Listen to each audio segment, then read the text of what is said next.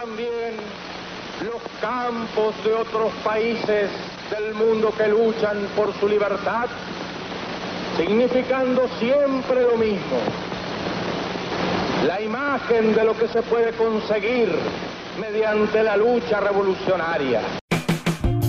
Muy buenos días a todos los amables oyentes en esta mañana de su.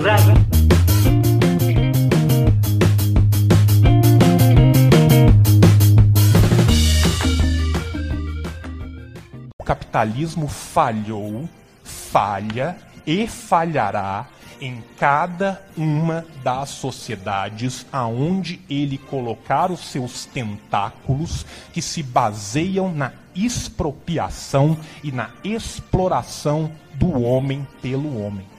É isso que nós combatemos. É essa democracia popular que a gente quer. A gente quer se ver livre disso. E eu, como militante comunista, falo que é dever, é tarefa de cada militante comunista defender o socialismo real. O pior socialismo real é melhor do que o melhor capitalismo. Ele pode não sê-lo para suas elites. Mas não nos enganemos aqui.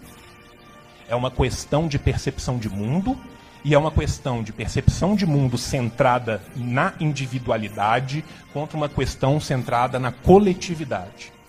Eu vou terminar citando eu não lembro agora se foi o Diogo Mainardi ou quem que foi no Manhattan Connection. Só tem três coisas que funcionam em Cuba. Ricardo Amorim. Ricardo Amorim. Educação, segurança e saúde.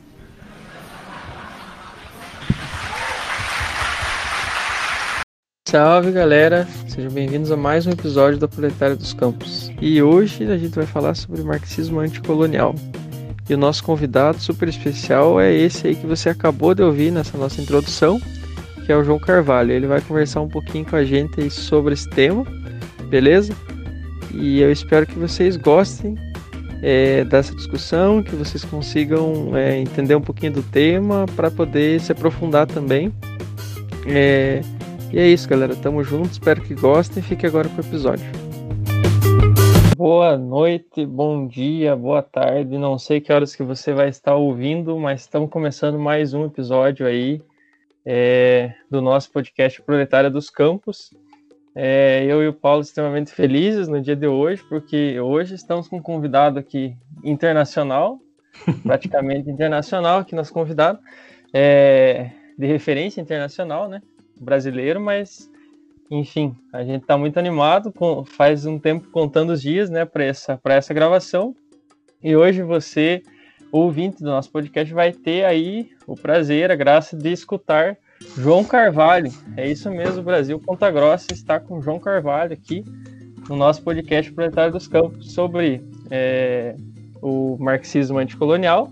Esse tema aí que tem, né, é, que, que o João e alguns outros camaradas têm falado aí há algum tempo, né, tem trazido essa discussão e a gente vai, vai discutir, vai conversar um pouquinho é, sobre esse tema hoje. E é, você que ouve o nosso podcast é, há mais tempo, você já ouviu o João Carvalho, só que ele estava na nossa introdução.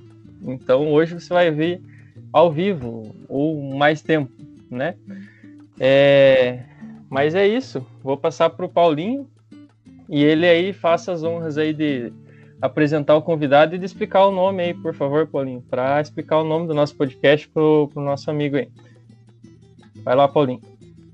Bom dia, boa tarde, boa noite. Paulinho na voz e, e como disse, hoje é um, uma noite, um, um dia muito especial pra gente. Eu mandei esse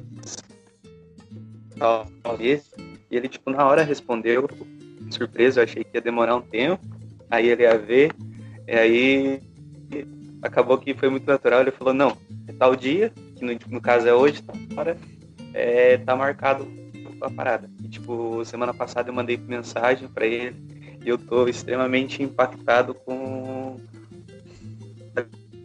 homem, tipo, porque é normal a gente, tipo, pegar e ter que remarcar e tudo mais, e, e hoje não, não vou. É, o nome, a Proletária dos Campos, a gente A ideia inicial do podcast éramos três camaradas, eu, o Palma e o Fred.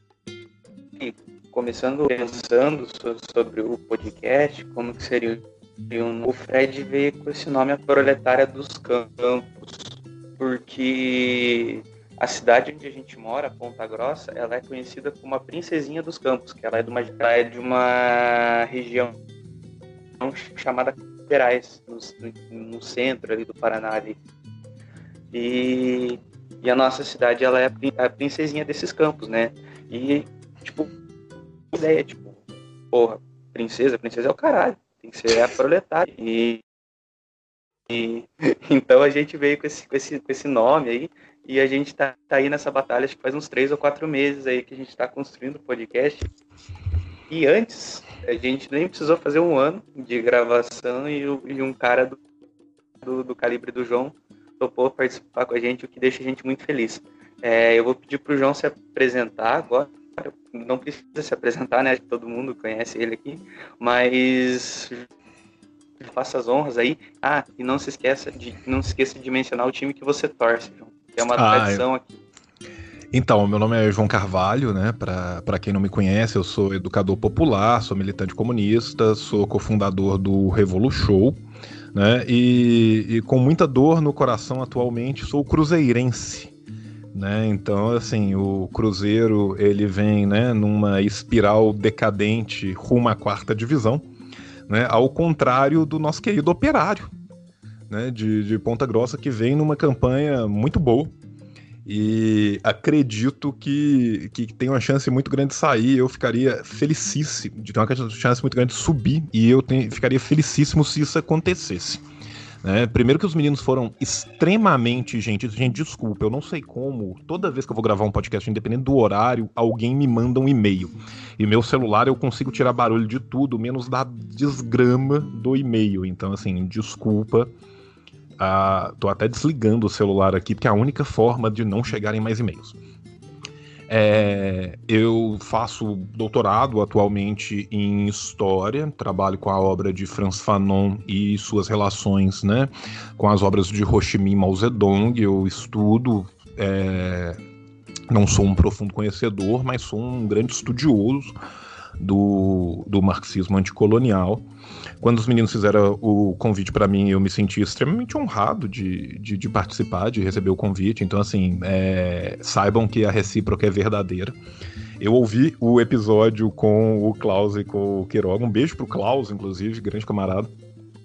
Né, pro Quiroga também, é só porque eu tenho mais contato com, com, com o Klaus e assim, fiquei muito positivamente surpreendido. Vou ser muito sincero, eu não conhecia ainda o trabalho de vocês. Mas só de ver o nome A Proletária dos Campos eu já amei. E, e, na hora eu vou ser muito sincero, como eu não conhecia, eu, eu decidi participar pelos posts que eu vi no Instagram e pelo nome. Então, parabéns para quem decidiu o nome, foi um nome muito bem decidido.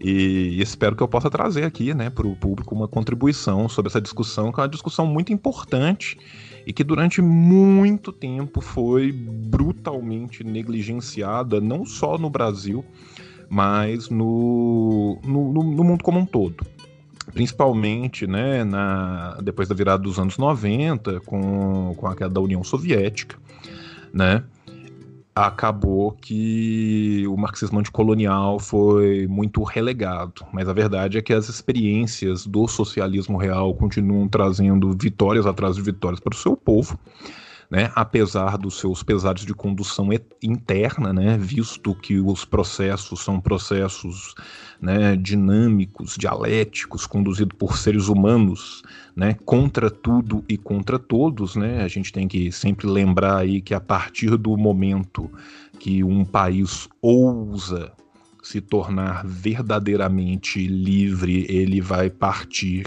vai começar a sofrer o libelo persecutório, da, do imperialismo, né, sobre todas as suas formas. Quando a gente estiver conversando hoje aqui sobre algumas experiências históricas né, do, do século passado, do século XX, nós vamos poder falar né, que não foi só o imperialismo yankee, não foi só o imperialismo britânico, não foi só o imperialismo francês, enfim, que perseguiram é, os países do que a gente se habituou a chamar de terceiro mundo, ou que hoje academicamente muitas pessoas vêm chamando de sul global, mas que basicamente vão ser os lugares da América Latina, da Ásia e de África que vão permear esse dito chamado marxismo anticolonial. Como eu acho que eu já estou fazendo uma introdução muito grande e eu tenho um terrível problema de falar demais, eu vou devolver a palavra para os meninos para que eles possam conduzir o episódio e eu não fique duas horas falando sem deixar mais ninguém falar. É, então, camarada, primeiro é, que, queria ressaltar que eu amo suas introduções. É, já pego o meu caderninho e sempre começo a anotar tudo, porque você é, faz um desenho muito legal das coisas e se torna muito elucidativa suas explicações, né? É, é, a, a, gente realmente emerge no assunto, então acho muito necessário. A gente vai começar essa, essa, essa discussão é, debatendo um pouco sobre, sobre a questão do anticolonialismo, do, do marxismo, sobre o, o espectro da, da, da nossa academia que é muito comum as rodas de debates e discussões dentro da universidade é, ataques que, que os comunistas sofrem dizendo que o marxismo é eurocêntrico e é uma ciência branca, né? O que para nós marxistas, tipo, é uma inverdade, porque é, a gente conhece essa história do movimento, a gente sabe que desde a Marx ele já trabalhava essas questões e não com a profundidade que os camaradas como o Ho Chi Minh, como o Mao, como o Franz Fanon vieram trabalhar depois, mas ele já produziu o embrião dessa discussão. E eu queria que o João falasse um pouco é, sobre, sobre, sobre essa tradição acadêmica que a gente tem, o, o porquê é? E, e aí desse o, pé inicial nessa discussão. Aí eu passo. Então, é, eu vou começar de uma forma. Eu vou fazer dois aspectos dessa conversa. Né? Primeiro, eu acho que é importante a gente fazer uma recuperação histórica desde a obra marxiana e engeliana para combater um pouco esse mito, tanto do eurocentrismo do, do marxismo, e historicamente também essa ideia de que o marxismo é uma construção simplesmente de europeus brancos. É, vamos começar pelo, pelo começo, pela obra marxiana e engeliana. Né? Tanto Marx quanto Engels, desde o começo da, das suas obras, já vão começar discutindo questões que, para a Europa, eram questões periféricas. Né? Ainda na década de 1840, o Engels, antes até do Marx, vai no seu A Situação da Classe Trabalhadora na Inglaterra, falar profundamente do colonialismo britânico sobre a Irlanda lembrando que os irlandeses, mesmo tendo a tez alva, né, sendo branquinhos, com o cabelinho vermelho, com os olhinhos clarinhos e verdes, não eram sequer considerados homens brancos, ou sequer muitas vezes considerados homens, no sentido de humanidade, né, perante a empresa colonialista e o exclusivo colonial britânico sobre a Irlanda. Né, pela sua obra fora, tanto Marx quanto Engels vão se dedicar não somente a questões da periferia da Europa, mas a questões de outros é, outros locais que não simplesmente Europa. Né? Vamos elencar alguns exemplos aqui. Dentro da Europa, a questão polonesa, a questão tcheca, no final da vida, a questão da Rússia e a via russa do marxismo é extremamente importante, né, para que depois a gente possa ter os desenvolvimentos ulteriores de Lenin, do leninismo, do POSDR, que vai levar o Picuzi a Revolução Russa, né? mas também ainda durante toda a sua obra, Marx e Engels discutiram temas sobre África, sobre Ásia e sobre América. De todas as discussões ensejadas durante a obra marxiana e engeliana, e aqui, para quem não sabe a diferença técnica, né, a gente diz marxiano a obra escrita pelo próprio Marx e diz marxista da tradição posterior, né, durante toda a obra marxiana e engeliana, foram discutidos. De todos esses, o que menos foi discutido foi a América Latina. Inclusive, algumas visões de Marx e Engels sobre a América Latina, elas serviam muito mais instrumentalmente em textos para outras discussões do que propriamente eram um momento de, de se debruçar sobre as realidades que eram aqui vividas. Independentemente disso, a, para a questão da América do Norte, as coisas já são bem diferentes. Né? Tanto Marx quanto Engels vão escrever vultosos textos sobre a realidade norte-americana, uma vez que o Marx era jornalista do ah, esqueci o nome do jornal agora, Daily Tribune, New York Tribune, New York Tribune, se eu não me engano, nos Estados Unidos. Eles fizeram uma cobertura muito grande de situações dos Estados Unidos, inclusive da Guerra de Secessão norte-americana.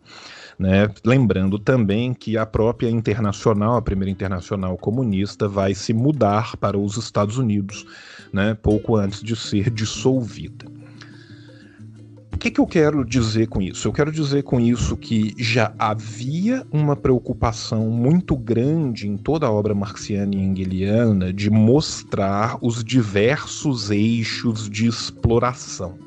Fosse a exploração no trabalho do proletariado pela burguesia, fosse a exploração do gênero, as mulheres e o patriarcado, fosse a exploração das nações né? aquelas que eram colonialistas e aquelas que eram colonizadas. Todos esses eixos vão perpassar a obra de Marx e Engels. Para quem tiver interesse em ver uma análise mais pormenorizada dos escritos de Marx e Engels sobre as periferias do, do mundo capitalista, existe um trabalho muito bom de um sociólogo norte-americano que foi recentemente traduzido para Boitempo, né? O original chama Marx in the Margins, foi traduzido como Marx nas margens.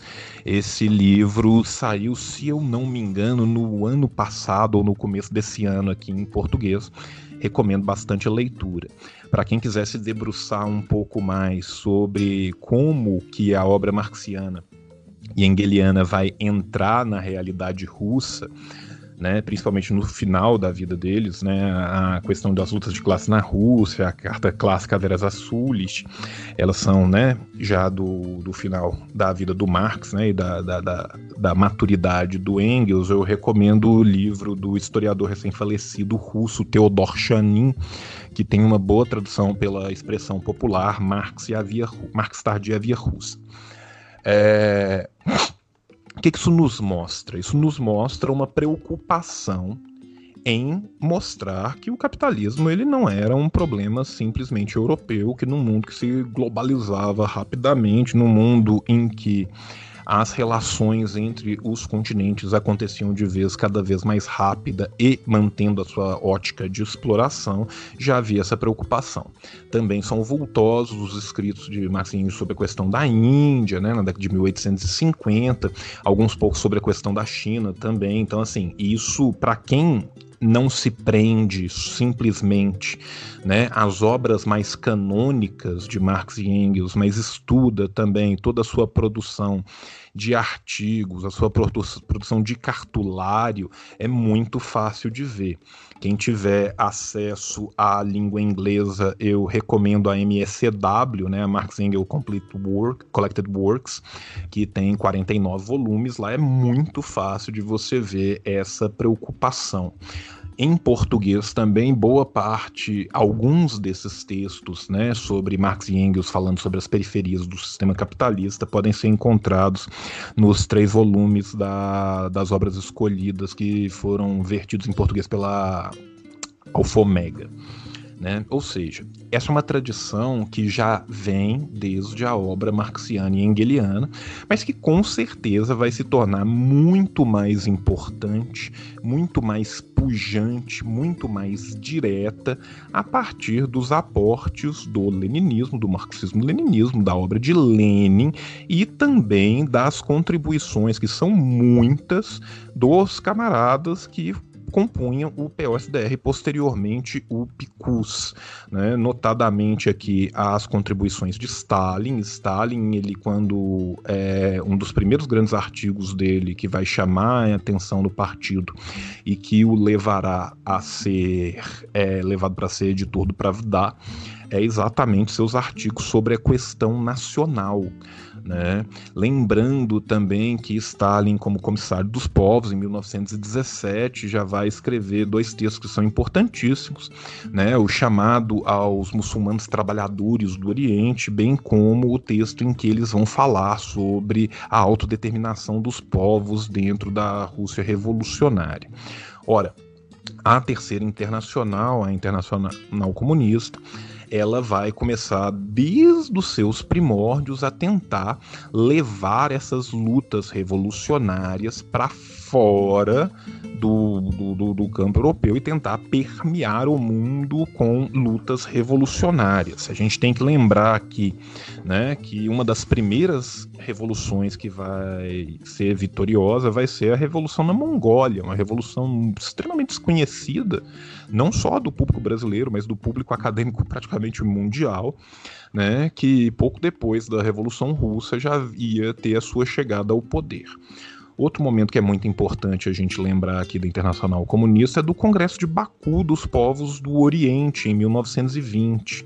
Esse congresso vai contar com um sem número de participantes, são quase mil delegados no congresso, são 800 e tantos delegados, são poucas, mas já são notáveis o número de mulheres delegadas nesse congresso, e esse congresso vai, vai ter a participação de diversos.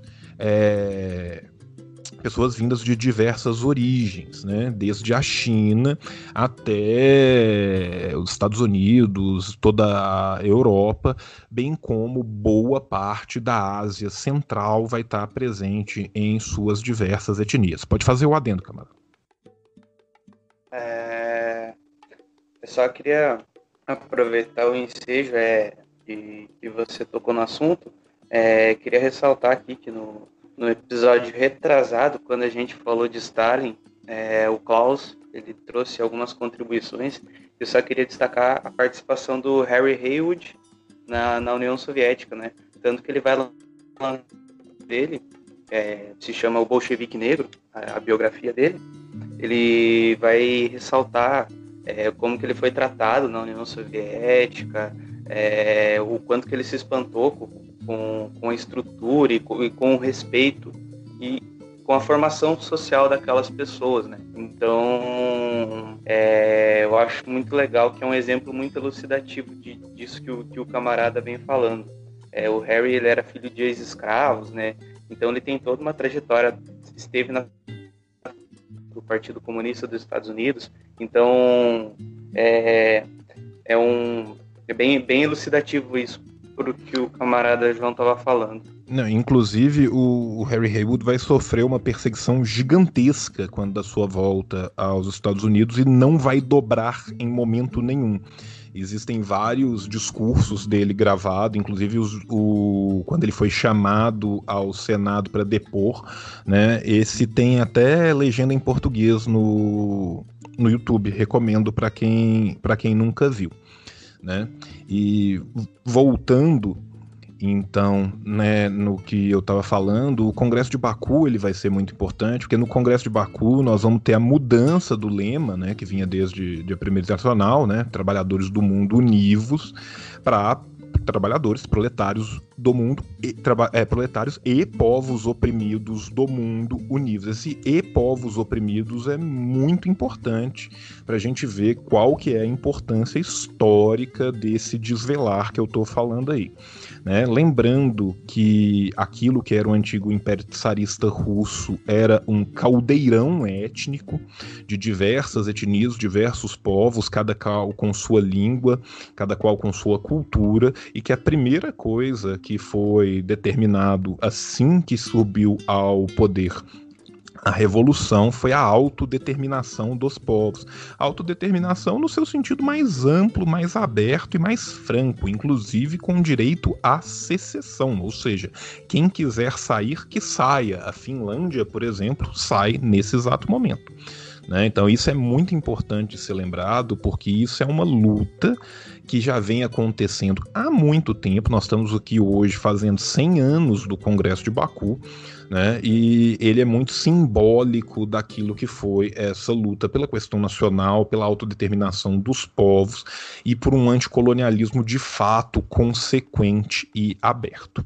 Bem, se durante o período marxiano e engeliano principalmente né, da obra deles, da primeira internacional, houve um crescimento muito grande em relação ao que existia anteriormente, apesar de muito menor do que seria aquele do sobre a égide do leninismo, sobre a égide do PICUS e da União Soviética, o período da segunda internacional é um período de recuo.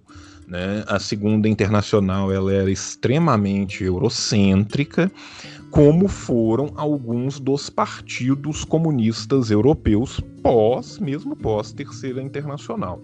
Então, quando a gente vai falar da academia, a gente tem que entender que boa parte da academia que nos chega, e nós somos povos colonizados, somos colonizados não apenas né, nas nossas economias, somos colonizados na nossa episteme. Existe uma colonização também do saber, né? Esse marxismo acadêmico europeu ele não é exatamente o mesmo marxismo que vai brotar a partir da sua vergonha, do seu nascimento na obra marxiana e engeliana e que vai ter o seu real crescimento sobre a égide do leninismo. Ao contrário do marxismo-leninismo que vingará durante todo o século XX em todos os continentes periféricos desse planeta, onde pulularão revoluções vitoriosas e não vitoriosas em cada um desses outros continentes, a Europa, depois da Revolução Russa, praticamente não verá novas vagas revolucionárias. Com a derrota da Revolução Alemã, nós vamos ficar um bom tempo sem perceber no seio principalmente da Europa Ocidental. A Europa Oriental é um, um caso à parte, um caso sui generis, mas no seio da Europa Ocidental não veremos mais revoluções, nem sequer quase intentonas, a partir da Revolução Alemã de 1919. Lembrando aqui que a, a Revolução Alemã de 1919, onde foram brutalmente e covardemente assassinados Rosa Luxemburgo e Karl Liebknecht, foi vendida aos seus assassinos pela social-democracia alemã.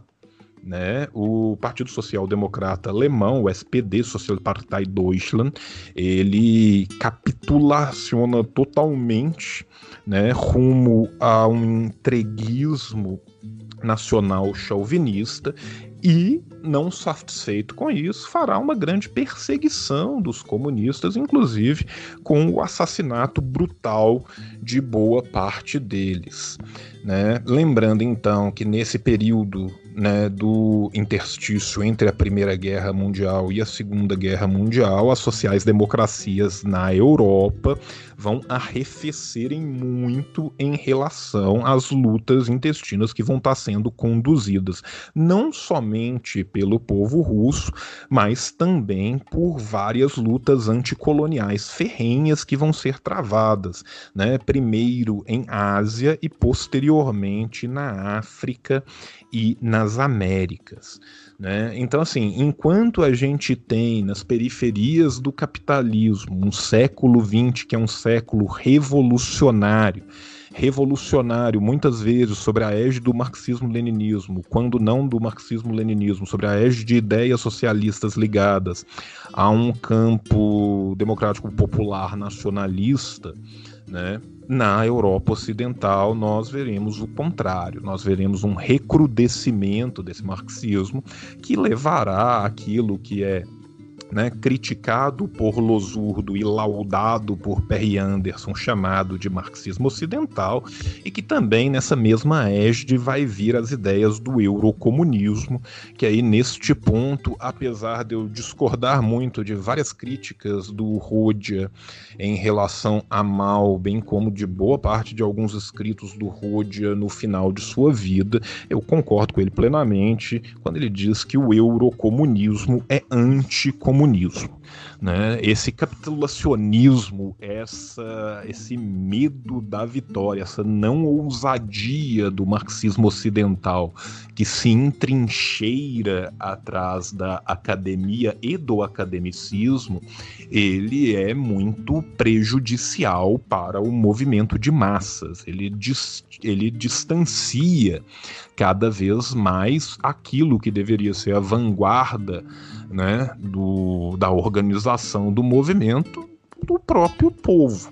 Antes, pelo contrário, as lutas anticoloniais tão intestinas, tão necessárias, lutas que eram lutas de vida ou morte, que vão acontecer em Ásia, em África e mesmo na América Latina, boa parte desses países já tinham alcançado a sua independência, mas independências mediadas no século XIX por burguesias autóctones, vai ser aí sim que a, a flor que nasce na União Soviética vai conseguir se espalhar e começar as suas lutas.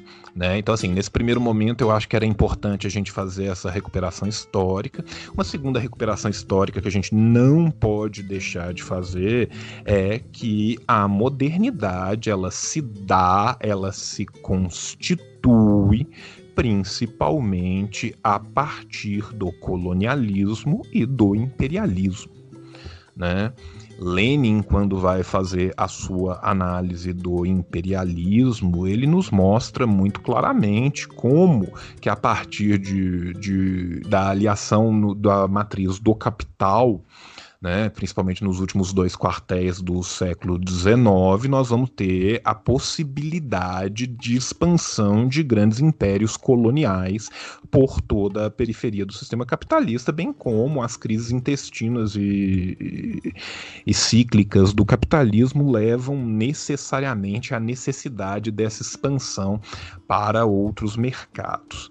A verdade é que o século XIX é marcado por uma nova corrida colonial, principalmente na Ásia e na África, e esta nova corrida colonial, aliada ao já longo colonialismo que fazia da África, da Ásia e fez da América as praças de guerra e os campos de morte e extermínio, aonde a modernidade se constituiu sobre o cadáver de homens não brancos, homens e mulheres não brancas, né? Isto levou também que o marxismo-leninismo se espalhasse nesses lugares como uma nova chance de uma verdadeira liberdade. Aqui eu vou só citar o Ho Chi Minh, né, o, o próprio Ho, que fala que ele entrou no, no Partido Comunista, não pelo comunismo. Ele entrou por Lenin e pelo nacionalismo para ver o seu povo se tornar livre. Né? São lutas como as lutas de Ho Chi Minh, do povo vietnamita, as lutas da Guerra Popular Prolongada de Mao Zedong, do Partido Comunista Chinês, a luta de Kim Il-sung, dos revolucionários anticoloniais japoneses na Coreia, as milhões de lutas diferentes que a gente tem na África. Né? A África, lembrando que as lutas da, da África por sua independência começam das fronteiras nortes da África, de onde você consegue literalmente enxergar a Europa, até os seus polos mais austrais. Né? Então, assim, sem jamais nos esquecermos daquilo tudo que acontece na América. Homens como Aníbal Ponce, como Mariátegui, tão importantes para a nossa construção na América do Sul. Então a verdade é que se temos em Europa um encastelamento, um aburguesamento da, daquilo que deveria ser a vanguarda pós tentativas e não consecuções de suas revoluções locais, o que teremos em todo o restante do globo é a constituição de revoluções marxistas-leninistas. Uma coisa que é muito importante também a gente pontuar antes da gente ir adiante é que existe uma crítica muito grande, muito orientalista, muito eurocentrista da produção intelectual desse marxismo dito anticolonial, periférico, oriental, cada autor vai optar por um termo diferente, que é a tentativa de negação epistemológica destes marxismos que é o autor europeu virar e falar assim: muito bem, muito bom, você conseguiu fazer uma revolução, você conseguiu né, dar um, a liberdade que seu povo tinha, mas a sua produção teórica, hum, não sei se você entendeu bem a categoria de blá blá blá blá blá blá blá blá. blá. Isso eh, já parte do, de um princípio né, eurocentrista e orientalista, que é a ideia de que não há capacidade de produção do saber fora da Europa.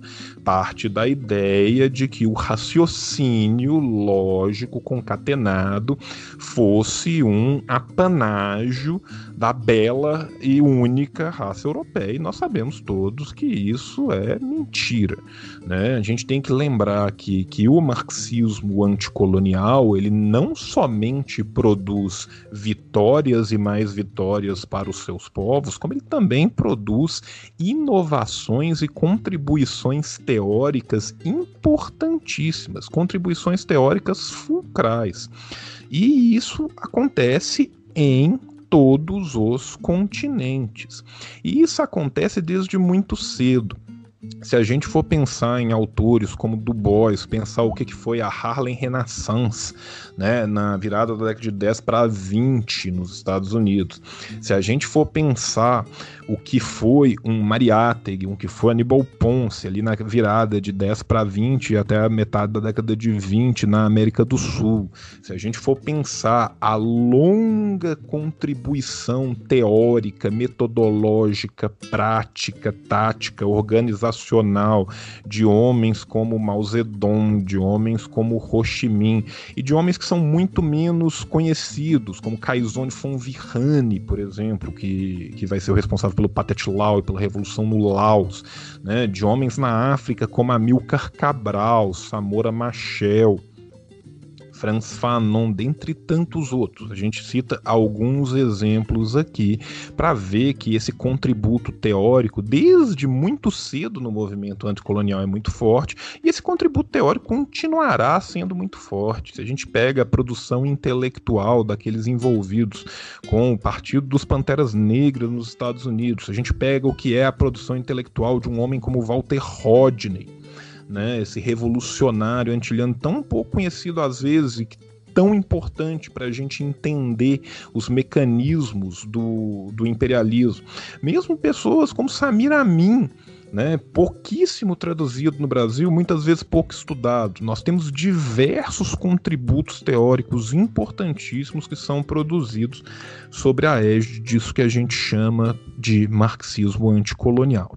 Então, falar que. E, e um detalhe: nenhum destes homens é branco nem as mulheres que produziram também junto com eles. Josina Machel, por exemplo, tem textos fenomenais, eram brancos. Essa ideia de que o marxismo é algo de europeus e brancos, ela infelizmente não continua válida perante a materialidade da praxis, né? não somente porque é muito fácil ver que o movimento negro norte-americano africano não é branco, da mesma forma que boa parte daqueles que produzem na América Latina também não são, mas lembrando o que era o conceito de ser um homem branco para aquela Europa, é muito questionável até que ponto também boa parte dos povos eslavos o são. Os asiáticos, então, não preciso nem dizer que, que, que não o seja. Enfim, é, essa é uma história que é uma história de dois séculos, né, que a gente está tentando resumir da forma mais tranquila, mais inicial possível, mas tem muito mais para a gente ver para além disso. Mas eu vou passar a palavra para os meninos para a gente continuar a nossa discussão. É, camarada, só queria apontar algumas coisas que você falou. Primeiro, parabéns pela fala, é muito elucidativa. É, e grande parte de, desses intelectuais europeus que surgem, eles revoluções que acontecem em África, que acontecem em Ásia. O PC francês, por exemplo, tipo, participou ativamente do país colonialista, né? Então, é, é, eles são muito complicados. E, e, e, de uma certa maneira, são, são esses, esses comunistas que, acadêmicos europeus que são bem aceitos no Brasil, é, que são os comunistas populares aqui. É, a gente tem, eu e o Palma, a gente faz história na mesma turma, é, na mesma universidade.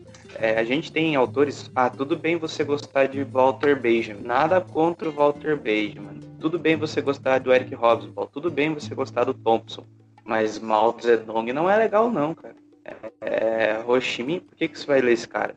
Porra, Mao matou trilhões de pessoas. É, a gente tem um. No nosso curso, por exemplo, a gente tem. Cansou de, de, de, de ver e de, de vomitar é, Hannah Arendt de a torta e direito nesse negócio. E é muito complicado, muito complicado mesmo. Então, é, a gente enfrenta grandes problemas porque tá tudo bem você ser marxista, mas porra, tem um limite. Você não, você não pode gostar, gostar ou ler essas pessoas e, e é um problema muito sério que se fala muito de mal, mas se lê pouco sobre mal. É, se fala se fala muito sobre sobre Stalin, mas se lê muito pouco sobre Stalin. É, só só, só para citar esses dois.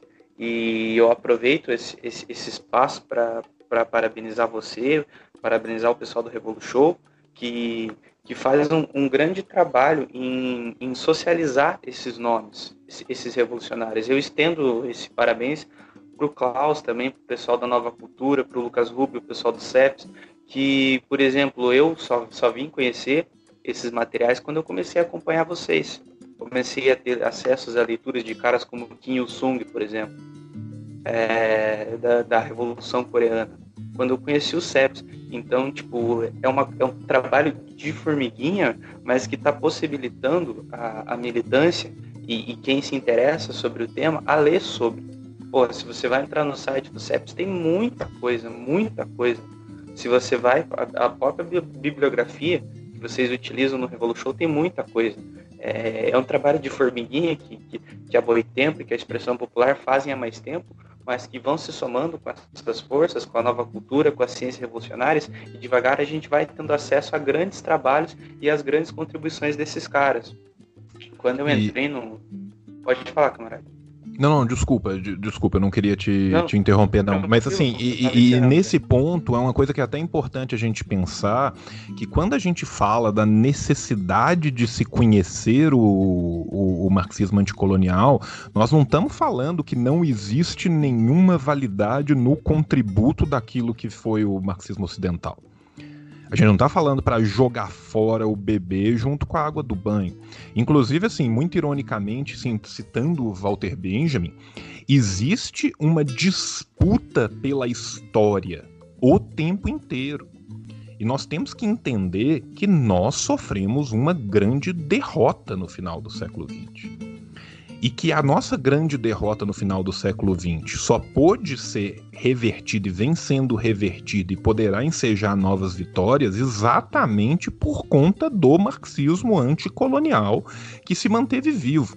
Quando a gente fala para as pessoas e quando a gente divulga esse trabalho, eu, o Lucas, o Ceps, o Klaus, a Nova Cultura, a Alfa Omega fez isso durante tantas décadas e tantos outros camaradas que vêm fazendo isso né? O pessoal da URC faz isso dos seus grupos. Tem diversas pessoas que fazem isso, né?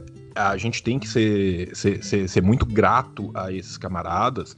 A gente tem que entender que nós não estamos falando que não existe nenhuma valia nem nenhum contributo possível. Não, pelo contrário tem várias descobertas que são que são muito importantes, tem vários aportes teóricos que são muito importantes, mas também existe um grande apagamento daqueles intelectuais, mesmo os academicistas, que apoiaram ativamente os movimentos anticoloniais, e isso é apagado da obra deles, principalmente depois que eles morrem esse apagamento, esse edulcoramento, essa transformação numa auréola de palatável.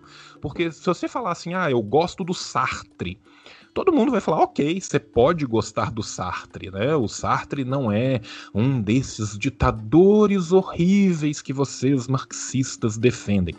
O Sartre foi um grande apoiador da Revolução Argelina. O Sartre foi o cara que tornou possível a publicação de Condenados da Terra através da sua influência. Fanon foi proscrito na França, não só durante a sua vida, mas muito depois de sua morte. Um dos seus divulgadores era Sartre, um dos divulgadores do que acontecia de fato na Argélia, dos textos do El Mujahid, foi Sartre e foi seu grupo. Isso a gente tem que apontar também né, intelectuais dentro da academia, mesmo como uma lamba de U, foram apoiadores do maoísmo. Isso é importante a gente lembrar que a gente não pode jogar fora o, o, bebê com a água do banho. Agora, o que a gente não pode esquecer é quais foram os nortes gerais deste movimento, tanto de um lado quanto do outro, bem como seus limites. Isso não pode ser olvidado jamais, porque se a gente fizer isso, aí sim a gente corre um, uma, um, um perigo muito grande de simplesmente aceitar esse colonialismo intelectual que nos é imposto. Né? Quando você fala que na faculdade você não pode estudar mal, mas se você pode falar de Hannah Arendt à vontade, a gente tem que lembrar aqui do que é Guerra Fria, do que é Guerra Fria cultural. Existe um texto importantíssimo, infelizmente em português foi trans, é, traduzido pela editora Record, a editora Record depois foi comprada, né? Se eu não me engano, pelo grupo Globo, que faz questão de deixar esses textos completamente inacessíveis, sem novas edições e caríssimos, exatamente para que eles não sejam é, popularizados. Mas existe o estudo da Frances Stone Saunders que fala sobre a Guerra Fria cultural, sobre o papel da CIA, da cooptação de intelectuais, que ele é atual até hoje. Se você abrir hoje, hoje, setembro de 2020, o site de Facebook da Embaixada dos Estados Unidos em português, vão estar tá lá fazendo campanhas orientalistas rasteiras contra a China.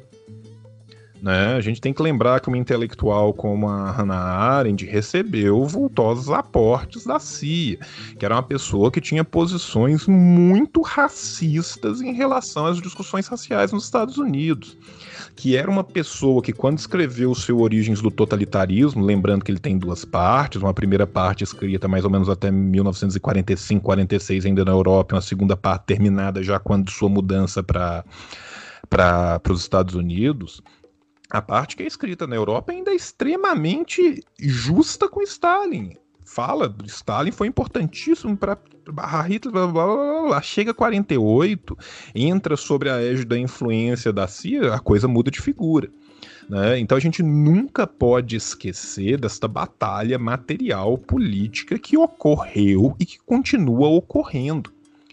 Isso é fundamental. Então, assim, eu só queria pontuar isso, concordando em gênero no grau com a sua fala, e peço desculpas por ter te interrompido. Não, camarada, tranquilo.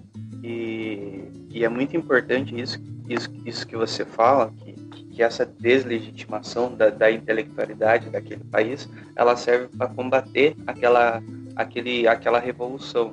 É, por exemplo, se a gente vai ver hoje nos prismas da esquerda, é, você vê a, a gente durante muito tempo, acho que você viu mais isso do que a gente. Porra, quanto, quanto de gente que, que bateu palma pro assassinato do Gaddafi. É, é, é, muito problemático, porque a gente não não, não, não tá dizendo que tem erros, que, que não tem erros, que, que são experiências perfeitas, como, como você mesmo disse, é, é, são feitos por seres humanos, né? Não, não, não, não tem sistema perfeito. Mas o que era a Líbia antes e o que se tornou a Líbia depois é, é, é uma coisa desastrosa, é, é, espantoso. E a gente vendo na, na, na, própria questão da China hoje em dia. A gente vê o quanto de organização de esquerda que, que, não, que não apoiou é, os manifestantes em Hong Kong, é, o, o, quanto de, de organização de esquerda hoje em dia não apoiou os nazistas na Ucrânia, os fascistas. Então, esse, essa, essa batalha das ideias que, que você colocou muito bem, ela, ela é muito viva e ela está constantemente acontecendo. É, é, um campo de disputa, né? então por isso que é, que é, que é tão importante esse, esse, esse nosso trabalho. É, e eu vou fazendo, já puxando para a nossa segunda parte, uh, já para passar a bola para você, é, eu queria que você falasse é, um pouco sobre as contribuições que esse marxismo anticolonial trouxe para a nossa realidade da América Latina. E eu aproveito isso para aproveito esse espaço para mandar um abraço para os camaradas do, do IELA, lá da UFSC, que, que fazem um uhum. grande trabalho, é, tanto com autores brasileiros. Eu conheci o Rui Mauro Marini por lá, a Vânia Bambirra, é, e exaltar os nossos autores também. Então eu queria que você já falasse um pouco sobre isso. Então, é, partindo um pouco né, aqui para o nosso lado, para a, a Nuestra América, né? É, a gente tem que pensar que o século XX vai ver na América Latina o nascimento dos partidos comunistas e do movimento comunista na América Latina como um todo né? principalmente já a partir do, do final da década de 10, mas de fato com, com, com muita força a partir da década de 20. Esse é um movimento que vai acontecer quase que simultaneamente em diversos locais da América Latina. E também a gente vai ver um segundo momento né, de crescimento profundo da permeação do marxismo e do marxismo-leninismo na América Latina a partir dos dois últimos quartéis da, do século XX, onde nós vamos ter diversas revoluções acontecendo por toda a América Latina né? Obviamente que cada qual com o seu limite e, e com suas características muito específicas. Né? Aqui eu quero aproveitar o ensejo para falar de um autor que eu tenho um, um, profundo carinho pessoal por ele, que eu acho que ele é importantíssimo e infelizmente ainda muito pouco muito pouco conhecido e às vezes muito pouco discutido no Brasil. É, o Brasil, infelizmente, tem por tradição virar muito as suas costas para a América Latina e focar na produção de conhecimento que vem principalmente academicamente da Europa, mas também dos Estados Unidos. E sequer é o conhecimento mais revolucionário de qualquer um desses pontos. Né? Agora, na América Latina, já na, na década de 20, né, no final da década de 10, na década de 20, nós vamos ter grandes autores, nós vamos ter Aníbal Ponce, nós vamos ter Mariátegui. Mariátegui é um cara que é brutalmente importante para a gente pensar as nossas realidades da América Latina e o é até hoje. Né? A influência de Mariátegui nos movimentos da América Latina, ela é muito perceptível e ela é muito profunda e muito distanciada desde o momento da sua morte. A gente tem que lembrar que Mariátegui vai morrer em 1930, né, e que nós vamos ter movimentos sobre a sua égide, por exemplo, o Pensamento Gonzalo e o PCP vão estar tá lá né, depois de 50 anos da sua morte, começando suas lutas, né, levando o, o pensamento de Mariátegui, não somente eles. Né, diversos grupos por toda a América Latina vão ser muito é, dependentes no sentido de, de, de seguir como um norte boa parte desse pensamento. Qual que é a importância desses grandes autores, principalmente desses grandes autores dessa primeira leva de intelectuais, de intelectuais orgânicos do proletariado que vão pulular na América Latina como um todo? Entre o final da década de 10 e mais ou menos ali a década de 30, 40. a, a, grande importância desses autores é conseguir fazer uma adaptação do marxismo e do marxismo-leninismo às realidades dos seus povos. Uma coisa que é muito importante, que eu acho muito irônico, que normalmente se cria uma caricatura de uma transferência mecanicista, que vem muitas vezes do desconhecimento dessas obras e de divergências táticas de como que essas obras vão ser usadas, divergências de linha política, divergências de linha tática de como que essas obras vão ser usadas, né, que muitas vezes acha que simplesmente está se pegando uma ortodoxia qualquer vinda ou da Europa ou da Rússia e tentando encaixá-la a qualquer ponto ou a qualquer forma contra a realidade material sensível que nós vivemos. E é antes pelo contrário. Né? O que essa primeira geração de autores vai fazer é exatamente tentar entender o marxismo-leninismo enquanto um método né? Método esse que vai gerar leituras diferentes de acordo com o critério da verdade da praxis, né? Nesse sentido, é só a gente pensar que o que Marx vai falar sobre a questão polonesa e o que 20 anos depois Rosa Luxemburgo falará sobre a questão polonesa é diametralmente oposto.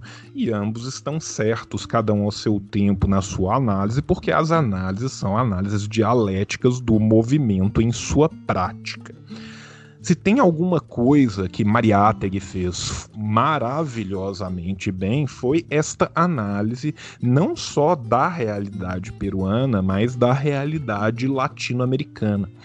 Infelizmente, não nos foram traduzidos ainda para português e eu juro que eu estou tentando dar meu contributo nesse sentido, porque eu estou traduzindo dois volumes das obras completas de Mariátegui para tentar lançar eles para o ano que vem em português que são o Peruanicemos al Peru e o Temas de Nuestra América.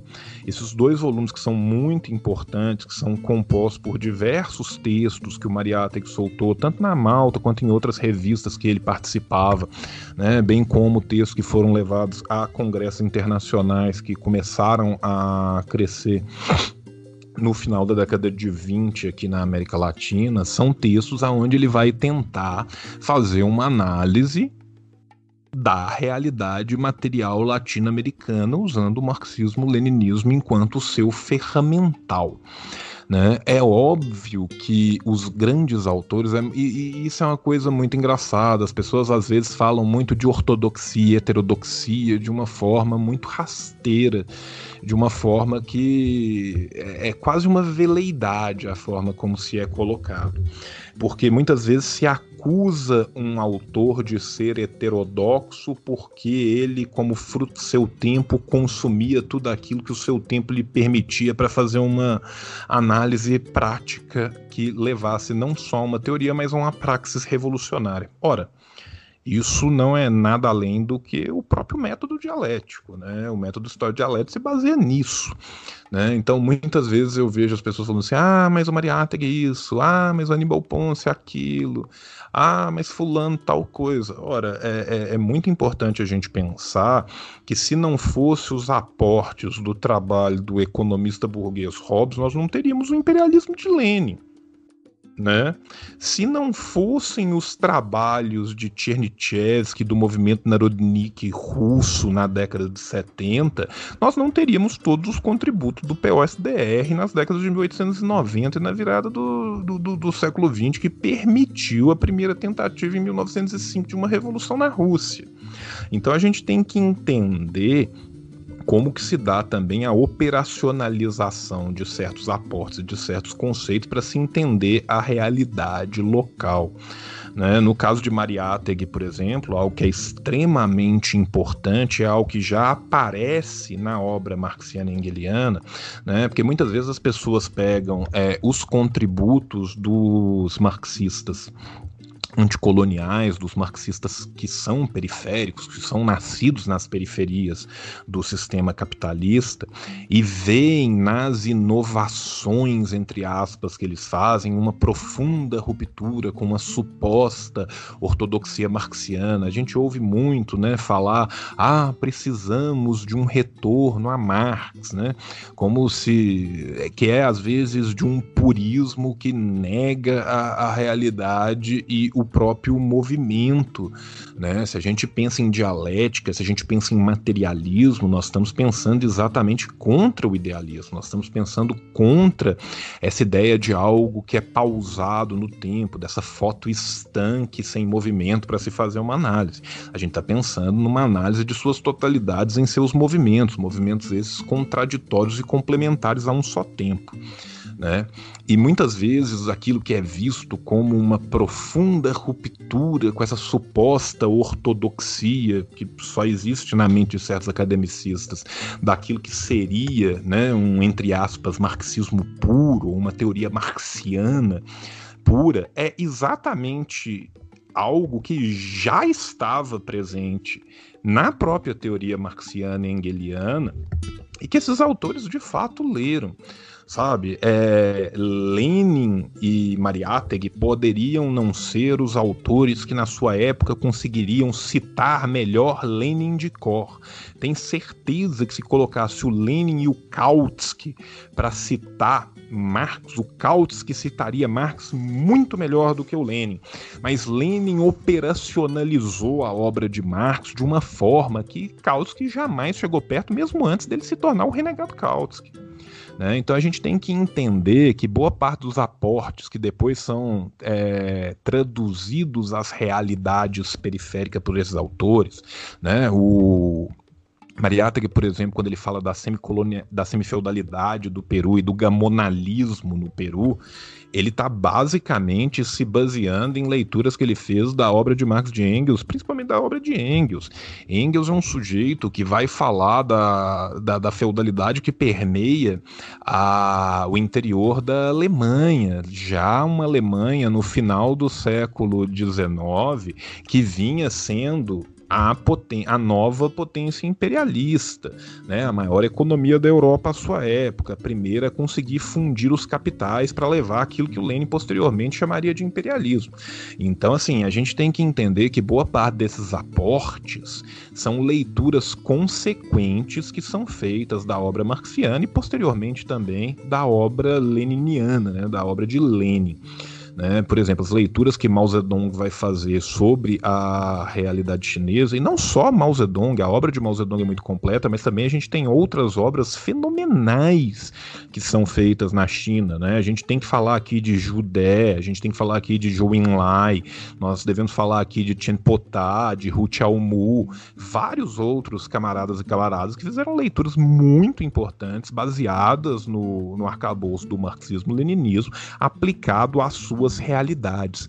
E é isso, em última instância, que a ruptura com o materialismo sensível, com uma ideia ainda bastante recalcada num idealismo, quando Marx e Engels vão romper com Feuerbach e vão falar nas clássicas teses, a tese 11, muito foi dito sobre o mundo, agora é preciso mudá-lo, é isso, sabe? Esta aplicação consequente do marxismo e do marxismo-leninismo que se dá nas periferias do sistema, ela se dá precisamente para mudar aquele mundo. Pensando nesta mudança de mundo, pensando em seus grandes autores, como que a gente pode pensar a realidade brasileira, pensar o marxismo na realidade brasileira, se a gente não for pensar em contributos teóricos, históricos tão importantes como Josué de Castro, como se a gente não for pensar em Nelson Werneck Sodré, como se a gente não for for pensar em Alberto Campos, sabe? Tem, tem, tem, tem, tem tanta, tanta gente que deu uma contribuição tão profunda para a nossa realidade, seja a nossa realidade brasileira seja a realidade latino-americana, que isso só se tornou possível uma vez que foi aplicado esse marxismo-leninismo em relação às nossas realidades, considerando os nossos desenvolvimentos e entraves históricos. Você falou de Rui Mauro Marini, falou de, de Vane Van Birra, né? Vamos citar o Teotônio também e outros grandes autores que a gente tem até hoje dentro do TMD, Jaime Osório, né, no Brasil, Matias Luce, né, nós temos grandes autores que são desconhecidos no Brasil, gente. A gente tem que pensar que a teoria marxista da dependência, que é extremamente importante para a gente entender as realidades do desenvolvimento do, do capital na sua periferia, né? E que são teorias que são complementares com as teorias dos desenvolvimentos históricos, e muitas vezes as pessoas também acham que é uma disputa de clube, sabe? Eu não posso aceitar isso e aceitar aquilo, eu não posso pegar uma parte boa de um a parte boa do outro, discordar de um ponto com o outro. Pode. Não só pode, como deve é necessário que a gente faça uma leitura crítica, uma leitura crítica não só daquilo que era válido para uma realidade anterior à nossa, mas uma leitura crítica de como dar-se-á a aplicação de uma teoria escrita numa outra realidade, numa outra realidade temporal, gente, num outro corte geográfico e temporal, quando a gente vai pensar na nossa realidade, quando a gente vai pensar em como a gente vai dar a aplicação disso aqui, sabe? É, eu não vi qual dos camaradas que citou a Safiotti. Relief Safiotti é uma das pessoas mais importantes para as questões ligadas a gênero e marxismo, praticamente desde Clara Zetkin. O trabalho da Safiotti é um trabalho muito pioneiro, um trabalho que academicamente ela vai fazer com pioneirismo 20, 30 anos antes disso se tornar um ramo acadêmico importante nos Estados Unidos e na Europa sabe? Então, assim, a gente tem, uma, a gente tem contributos brasileiros importantíssimos que a gente simplesmente ou não conhece ou esquece. Lembrando que além de não conhecer e não e, e de esquecer, muitas vezes também esses autores são brutalmente perseguidos. Rui Mauro Marini escrevia em espanhol. Ele não escrevia em espanhol porque ele amava a língua espanhola. Ele escrevia em espanhol porque ele foi forçado a sair do país e escrever em espanhol. E suas obras, durante muito tempo, não foram traduzidas para o português por causa de problemas, um de briga acadêmica e dois de briga política, porque não interessava que essa teoria viesse aqui. Né? Boa parte dos cepalinos combateu a TMD com muita força. Né? Então a gente tem que pensar nisso, sabe? E tem vários autores que às vezes são simplesmente esquecidos sabe? Assim, eu particularmente gosto muito e acho que todo brasileiro marxista que pretende de alguma forma operacionalizar a possibilidade do horizonte revolucionário da Revolução Brasileira, que não lê Alberto Guimarães, que não lê Josué de Castro, que não lê Nelson Werneck Sodré, que não estuda os movimentos e as rupturas que aconteceram durante é, a nossa ditadura, vai ficar para trás sabe? Vai ser muito difícil da gente conseguir ter uma aplicação justa do que é necessário para a nossa realidade atual se a gente não conhece o nosso desenvolvimento histórico, sabe? Então, assim, Porra, Pedro Pomar, Manuel Lisboa. Tem, tem tanta gente, gente. Tem tanta gente importante que muitas vezes são olvidadas essas questões, sabe? A questão agrária, uma questão que Stalin escreveu também sobre a questão agrária, Lenin falou tanto da questão agrária. Muitas vezes no nosso país se esquece a questão agrária se coloca em segundo plano por causa de, da forma como o Instituto Brasileiro de Geografia e Estatística operacionaliza suas pesquisas para criar uma realidade que a realidade material e sensível muitas vezes está batendo na cara e falando: olha, não é bem assim. Né? E fora daqui também tem muita coisa sabe? Quantos, é, é, quantas pessoas hoje em dia sabem o que, que foi a, a, Revolução Universitária em Córdoba, que já leu os aportes para a educação de um Aníbal Ponce?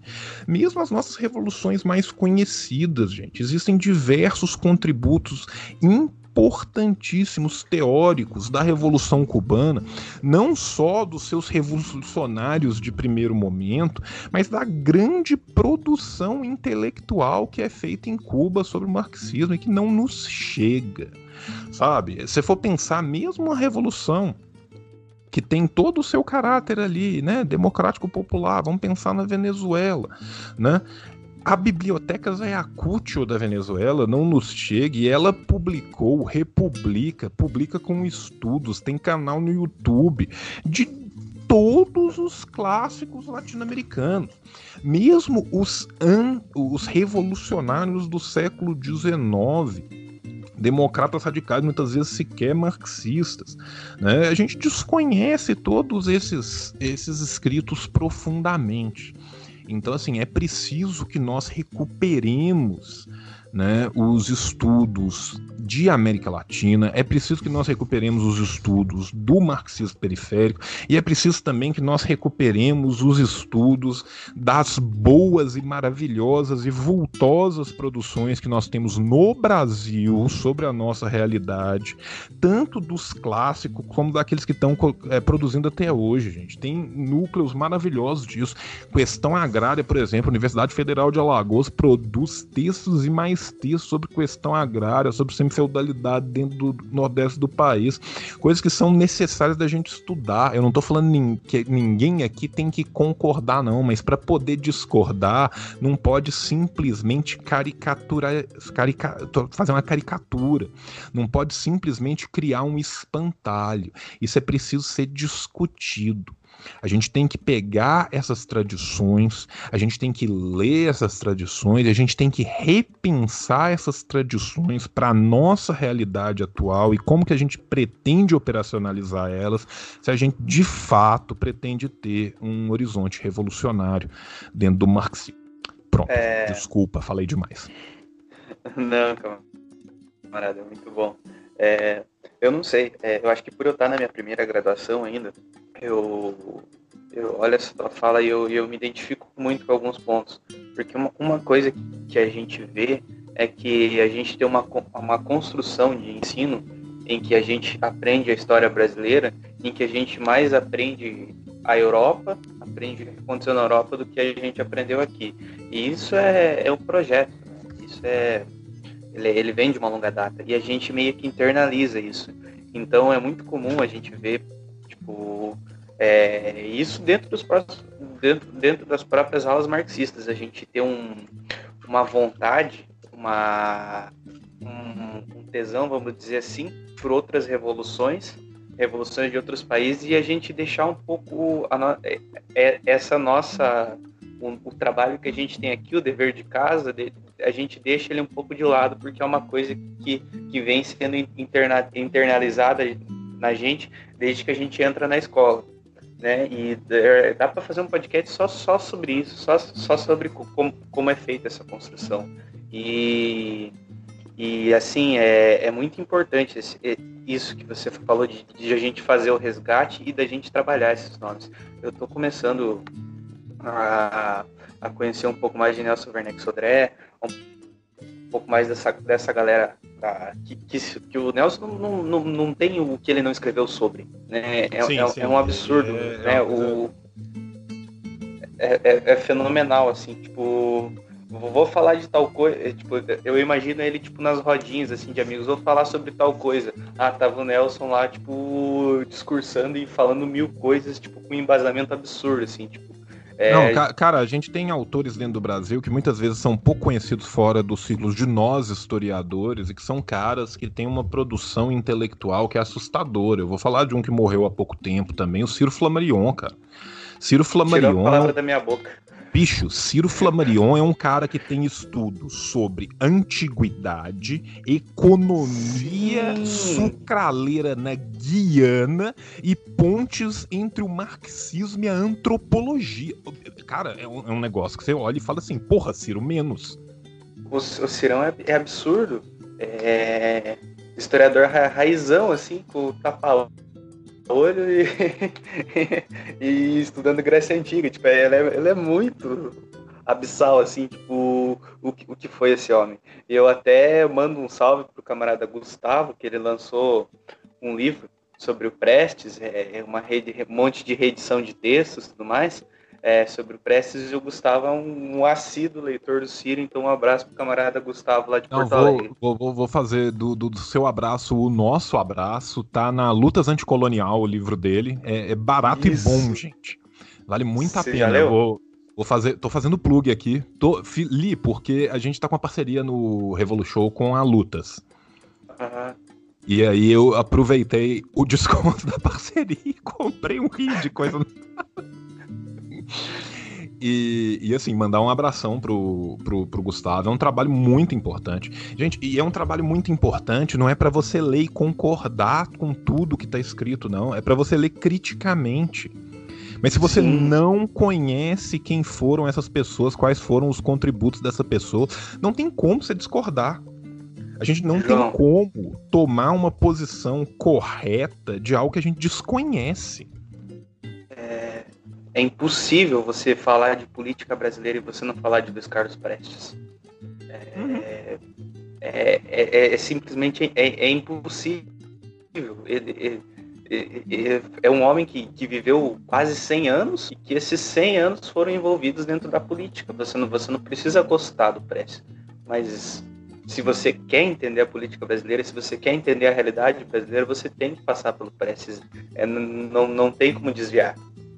E, e o, o Gu, ele é um camarada muito querido meu, tive, tive lá na casa dele no começo do ano, e ele estava me contando, me relatando como é que estavam os, os procedimentos para o lançamento do livro, e, e me mostrando os documentos e tudo mais. Então é um trabalho de muito fôlego e de, de um camarada que, que se debruçou muito sobre esse tema.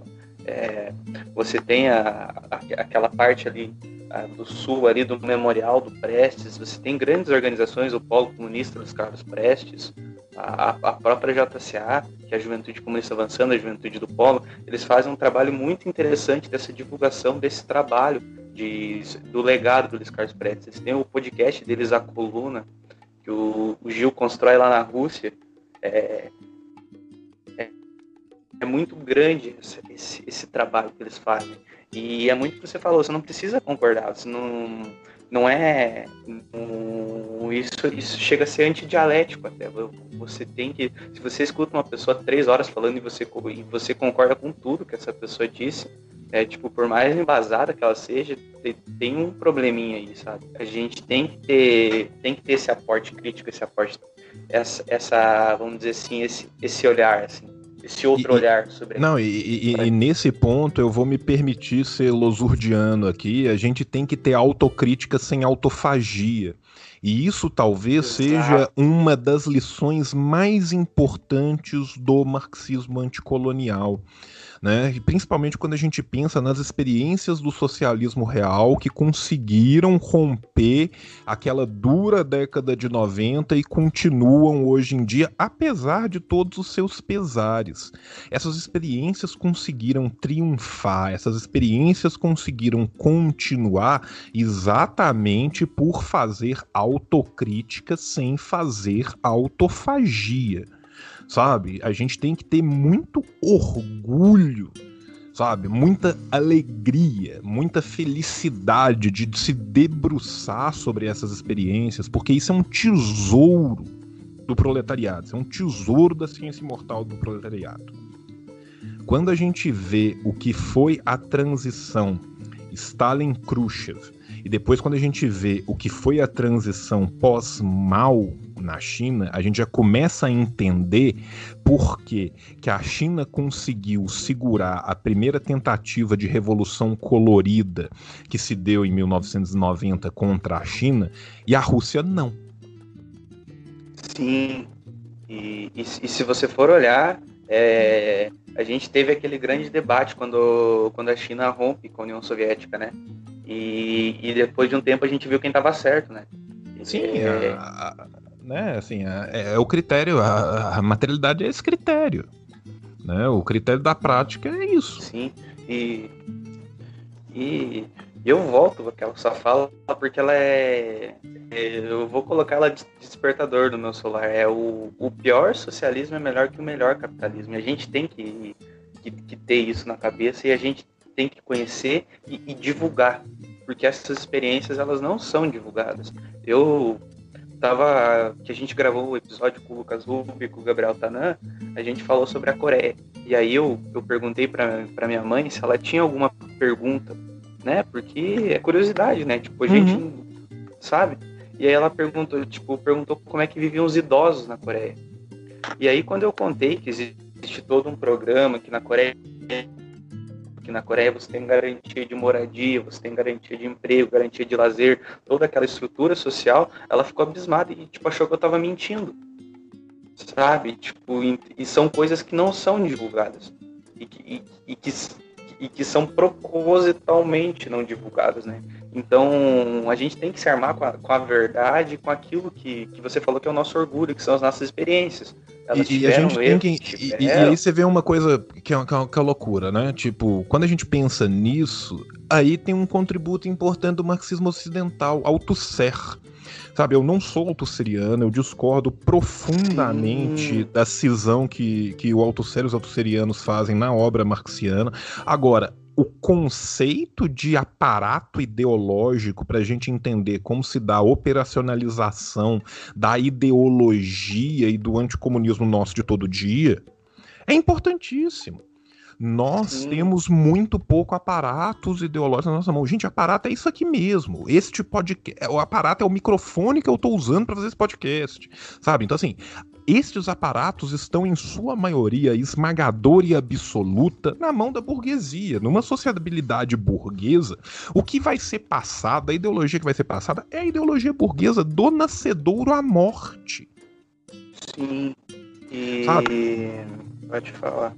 Desculpa. É, e... Não, pode falar, camarada. Não, e assim, e, e, essas experiências, elas são denegridas com mentiras bizarras o tempo todo. E, e, e é tão bizarro isso que são coisas que se a gente ouvisse para nossa realidade interna, a gente jamais acreditaria e riria profundamente.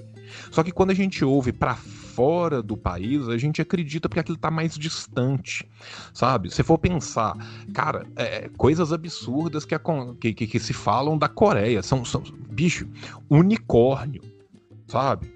Tipo, teve literalmente a BBC redivulgou que cientistas coreanos de, de, disseram ter achado um unicórnio na Coreia. Parada da Copa do Mundo? A parada da Copa do Mundo foi feita pelo Cid do Não Salvo para mostrar o tanto que era ridículo. É, é, o, o, o, Brasil é um lugar tão sui generis que o Cid do Não Salvo recebeu uma comenda da Embaixada da Coreia do Norte. Tá? É, é só isso que eu vou dizer. E as pessoas, caras, tomam aquilo como se verdade fosse. Há um tempo atrás, eu não lembro quem de vocês que falou sobre a Líbia. Mas eu quero pontuar eu uma coisa falei. sobre. Foi você, né? Então, assim, a... o caso da Líbia é um caso muito importante. Primeiro, porque a gente estuda e conhece muitíssimo pouco sobre a Líbia sobre o que foi né, o, o, período de Gaddafi na Líbia. Agora, a Líbia e o Iraque aconteceu o que aconteceu porque a Líbia e o Iraque abriram mão dos seus programas nucleares. Não acontece com o Irã, não acontece com a Coreia do Norte o mesmo que aconteceu com a, com a Líbia e com o Iraque, porque, infelizmente, a bomba é a arma do diálogo. Exato. E, e, e, nesse sentido, você tem, você tem setores que, que atacam ciências, como você falou, porque elas não seguem aquele manualzinho que eles acham do que, que é marxismo. E, e enquanto o que deveria ter por, por parte da nossa parte já tem, mas por parte de, de todo mundo que se julga marxista, que todo mundo que, que pega a bandeira do marxismo-leninismo é uma, é uma defesa dessas experiências. Lógico, essa defesa não é uma defesa crítica. Você pontou isso tipo, durante essa uma hora e meia de podcast, você pontou isso em toda, em sempre batendo em cima, sempre batendo em cima. É, não é uma defesa crítica, mas é uma, o pouco que a gente, a, aquilo que a gente tem hoje, a gente tem que defender Não, não Sim, é uma defesa não E é colocar essa defesa nas circunstâncias históricas que elas estão acontecendo. Porque muitas Sim. vezes se coloca qualquer experiência real do socialismo como se ele fosse alheio à história. O país entrou numa etapa de transição socialista, ele sai voando da terra e passa a existir num reino místico e mágico aonde não tem mais geopolítica. Sabe, as pessoas esquecem do bloqueio, as pessoas esquecem dos diversos ataques que são feitos, ataques que não são só midiáticos. Ataques de infiltração, ataques de venda de tecnologia defasada, ata sabe, ataques industriais.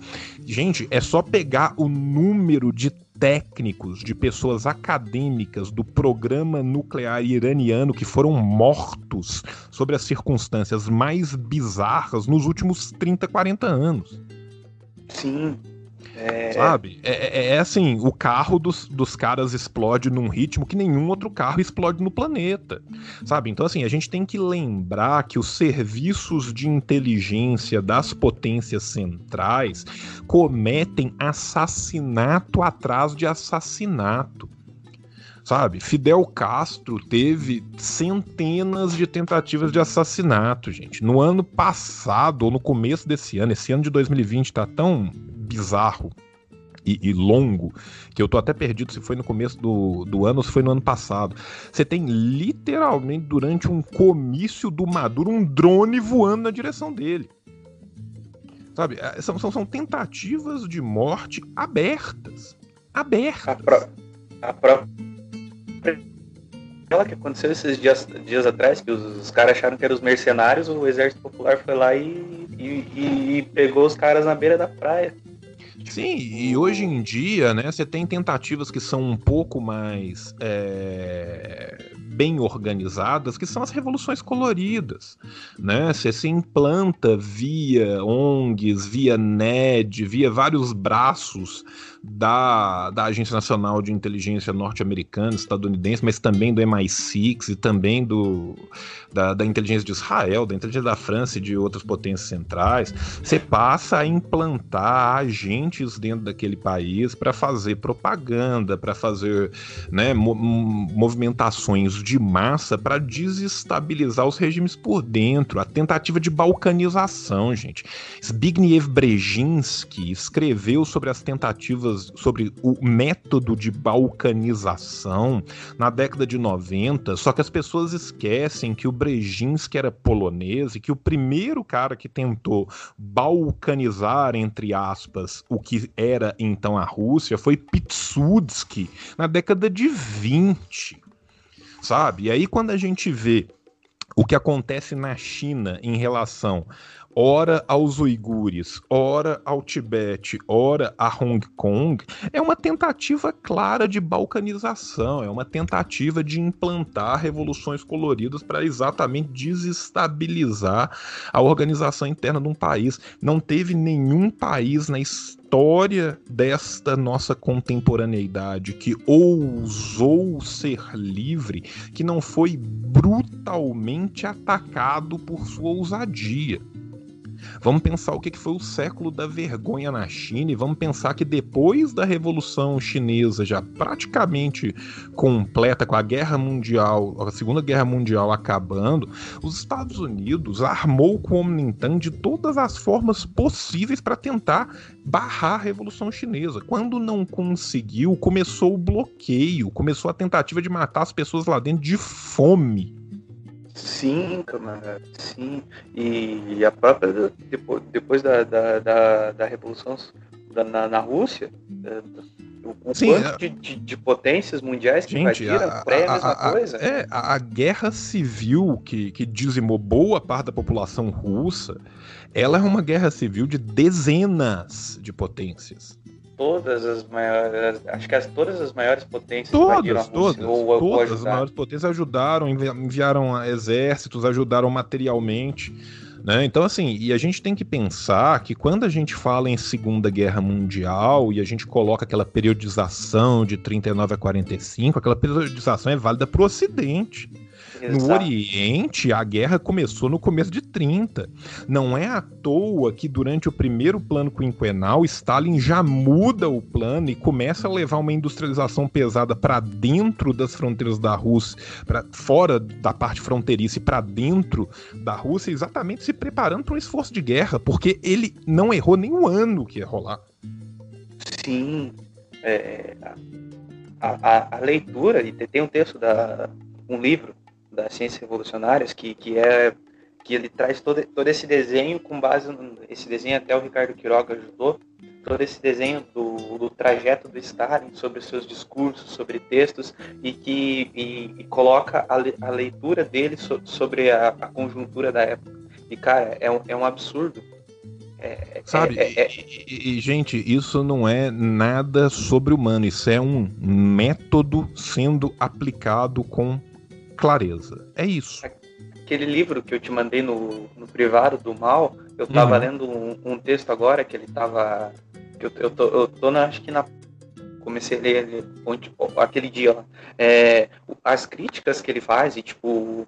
E tipo, o modo como, como ele analisa o próprio partido e o próprio exército vermelho chinês é, é, é absurdo.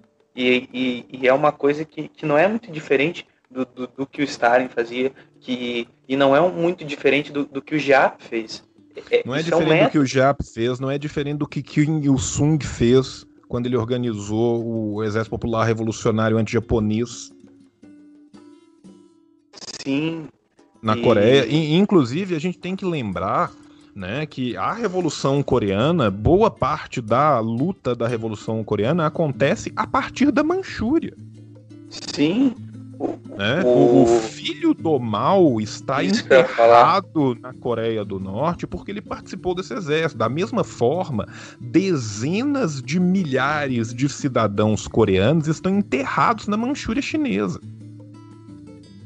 E, e, e, e assim, tipo, nesse campo de, de, de, filho de revolucionário, pô, o filho de Stalin morreu na Segunda Guerra. Sim. Sabe?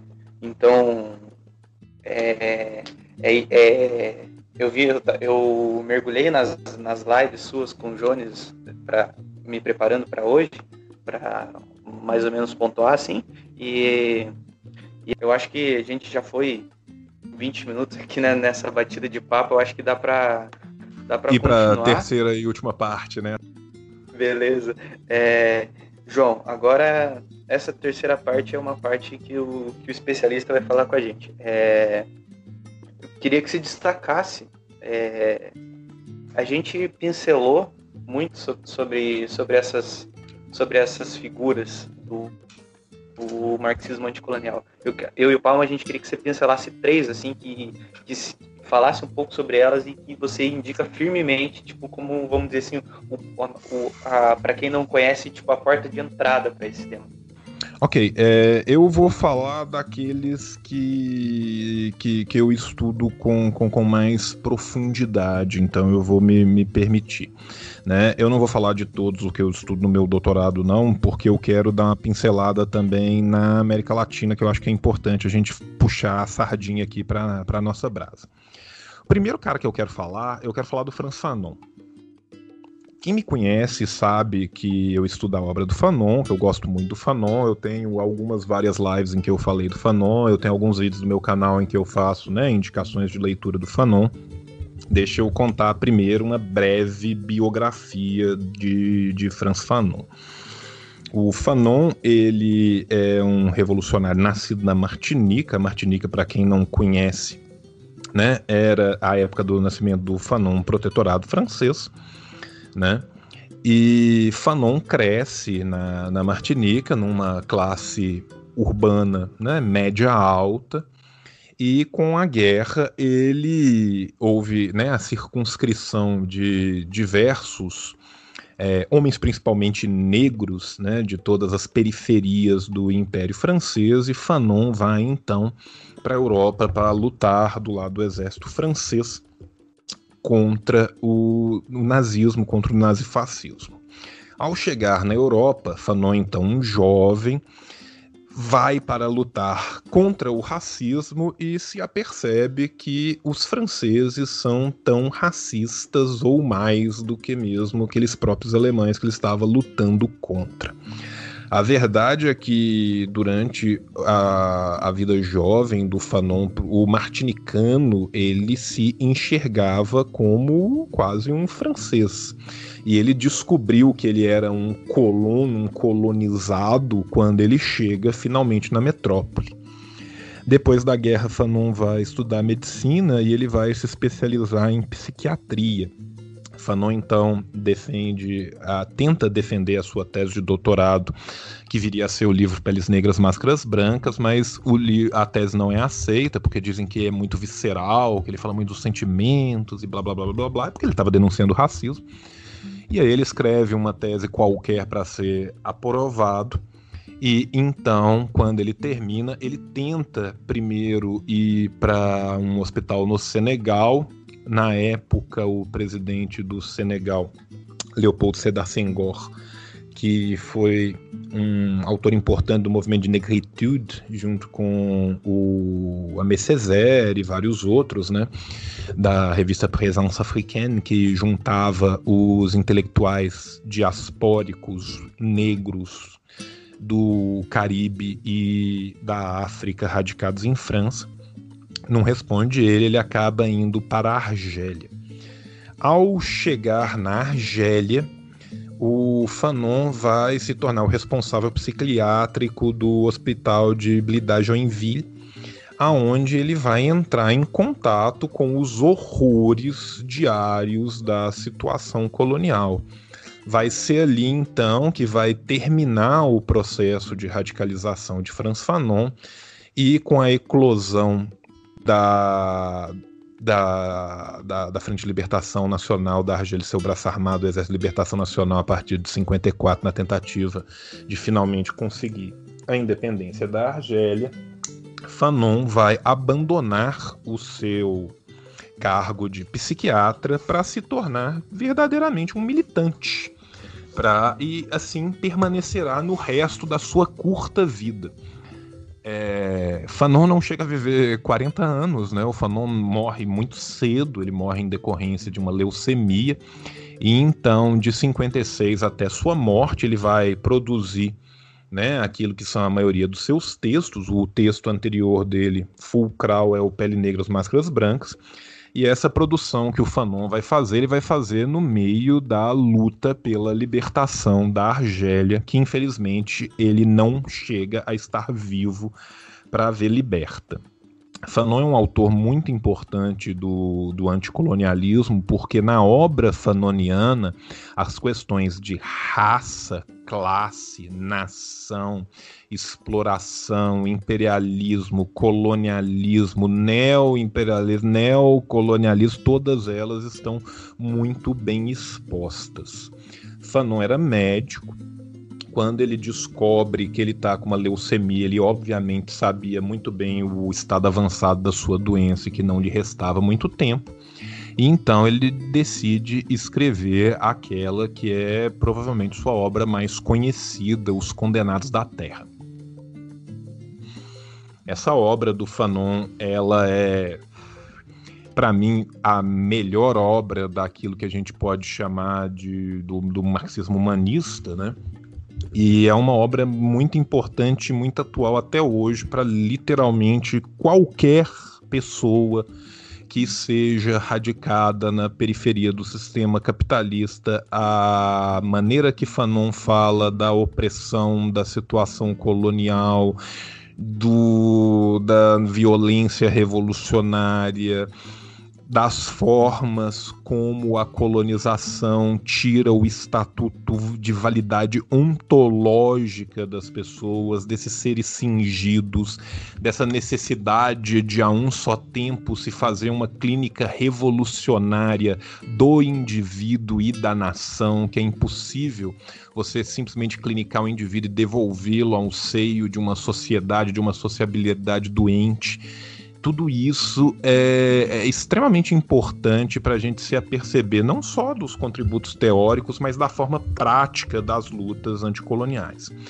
Para além disso, eu gosto muito particularmente de indicar não o Condenado da Terra, mas o Em Defesa da Revolução Africana e principalmente, infelizmente, o livro que ainda não tem tradução para o português, tem uma tradução para o espanhol que não é boa, mas, né, que é o Lansank, né, o Ano da Revolução Argelina, porque neste livro o, o Fanon vai tecer uma análise sociológica fenomenal de boa parte das táticas, das formas que a revolução em Argélia tomou para poder de fato adaptar né, todo um arsenal teórico muito influenciado pelo marxismo-leninismo à realidade prática daquele povo. Né? Lembrando que nós estamos falando aqui da Argélia, ou seja, um povo em sua maioria muçulmano, mas de etnias diferentes dentro do país, né, para a gente entender como que é possível, sim, diversas pontes do marxismo-leninismo com toda e qualquer cultura. Então as pessoas às vezes falam assim: ah, mas fulano de tal, ah, o marxismo branco, o marxismo europeu, as coisas na verdade não são tão assim. E Fanon é uma boa janela para uma introdução a isso. Um outro autor que eu vou falar aqui, que eu sou, né, já falei bastante dele, mas vou me permitir falar um pouco de novo, né, é o nosso querido José Mariátegui. Né, Mariátegui, ele teve uma infância bastante pobre, bastante difícil, apesar de ser filho de um pai que vinha de uma origem mais abastada, o pai abandona a família, sua mãe acaba vivendo de diversos bicos e Mariátegui, logo na sua tenra infância, tem um problema com a sua perna que o coloca numa cama por vários anos e que vai eventualmente levar à amputação de, da sua outra perna, na verdade, por causa dos problemas decorrentes, mas vai levá-lo a, a, uma vida de dificuldades físicas muito grandes. Isso nunca parou o Mariátegui, que foi autodidata. Mariátegui, então, vai adentrar na cena intelectual peruana, principalmente por meio de jornais, de periódicos, né? Ele começa trabalhando, entre aspas, na cozinha do, do, do jornal, né? Como na, na, na, área técnica mesmo do, do jornal, e ele vai pouco a pouco né, indo para a redatoria. E Mariátegui vai participar de diversas lutas no Peru, ele vai participar da formação dos primeiros sindicatos peruanos, das primeiras lutas né, de um democratismo mais radical no Peru, e aí finalmente ele vai ser gentilmente convidado a ser expulso do país se ele não quiser ser preso período no qual ele faz um périplo na Europa, périplo que ele vai entrar em contato com vários círculos do que era o Partido Socialista Italiano, inclusive depois do Partido Comunista Italiano. Né, além de diversos outros lugares que ele passa na Europa, e ao voltar então para o Peru, já bastante fortalecido no seu marxismo-leninismo, ele vai, pouco tempo depois, mantendo né, sua luta revolucionária, fundar a revista Malta, que é uma revista extremamente importante para a gente entender todo o pensamento revolucionário da América Latina como um todo, não só o pensamento revolucionário peruano. E ali ele vai escrever, num período de mais ou menos sete, oito anos antes dele morrer, o grosso da sua obra, que é uma obra muito extensa do Mariátegui em particular, em português, o melhor texto para se conhecer o Mariátegui é o Sete Ensaios, Sete Ensaios sobre a Realidade Peruana, que está traduzido pela Expressão Popular, numa edição que é muito boa, uma edição que a Expressão Popular fez junto com, a, com o pessoal da Claxo, que é fenomenal essa edição. Recomendo fortemente, apesar dela ser difícil às vezes de achar. Né? Se o pessoal da expressão estiver nos ouvindo, Cecília estiver nos ouvindo aí, gente, vamos fazer uma reimpressão do, do, do Mariátegui, que é sempre muito necessária. O Mariátegui ele é muito importante para nós, especialmente latino-americanos, pela forma como ele faz uma análise muito consequente do colonialismo e dos traços de semifeudalidade que vão ser derivados desse colonialismo e que, apesar de um núcleo capitalista, vão conviver de uma forma antitética, dialética, conflituosa, mais perene com a realidade material daqueles povos e ele vai falar da importância fulcral de se compreender o campesinato revolucionário, de se empreender a importância do campesinato. Quem também vai falar muito da importância do campesinato revolucionário foi Franz Fanon.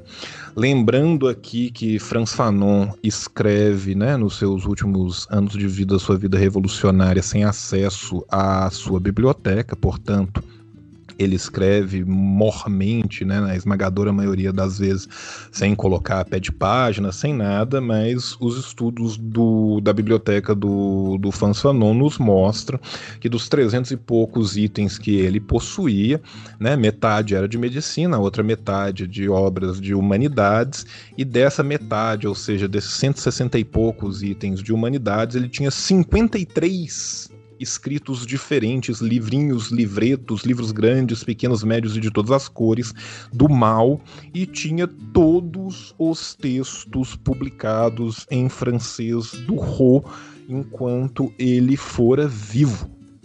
Portanto, fica aqui, né? Um, para a gente mostrar como que existe uma circularidade, como que existem contatos, né, dessas primeiras gerações com as gerações que vêm depois, né. Por fim, para não ficar extenso demais, e como aqui a gente está né, mais num caráter é, no sentido anedótico de mostrar quem são essas pessoas, pessoas em cada canto, né? Eu escolhi um latino-americano, eu escolhi um diaspórico latino-americano em África, e eu vou escolher um asiático. Não vou escolher Mao e Ho, que são muito conhecidos e muito famosos, vou escolher Kim Il-sung. É, a Revolução Coreana ela é extremamente importante que a gente a conheça, que a gente a estude, exatamente porque a Coreia era um país, continua sendo, né, um país pequeno, é um país peninsular, é um país que passou sempre né, entre outras potências maiores, ou seja, por mais que nós tenhamos um tamanho continental, existe muito que a gente pode aprender da organização daquilo que foi a Revolução Coreana, né? O Kim, ele era filho de, de revolucionários, né? Ele era o, a família dele tinha diversos membros nacionalistas né? Não, obviamente, de revolucionários marxistas leninistas, né? Obviamente, de, revolu de, de revoluções que eu estou falando aqui são revoluções nacionalistas autóctones, né? E a Coreia, assim como a China, assim como a Mongólia, assim como o Laos, assim como o Camboja, assim como o Vietnã, passou por distintos momentos de colonialismo externo. No caso da Coreia, as fronteiras norte-coreanas foram abertas à força no final do século XIX pelas potências europeias e posteriormente a Coreia foi anexada à esfera de influência japonesa. O Kim ele começa a, a, sua luta muito cedo, com 14 anos de idade. Né? Ele já começa as suas primeiras organizações, ou seja, ele começa a organizar ativamente uma luta anticolonial japonesa e vai ser nessa luta de guerrilha revolucionária, principalmente a partir dos territórios da Rússia e da China, que são fronteiriços ao que hoje nós chamamos de Coreia do Norte, que ele vai conseguir desencadear toda uma luta revolucionária, porque mais uma vez ele percebe uma linha correta de proximidade com o povo, de falar a língua do povo, de viver no seio do povo, de responder aos anseios do povo, ou seja, não adianta muitas vezes eu ter uma profunda erudição alfarrábica acadêmica se eu não consigo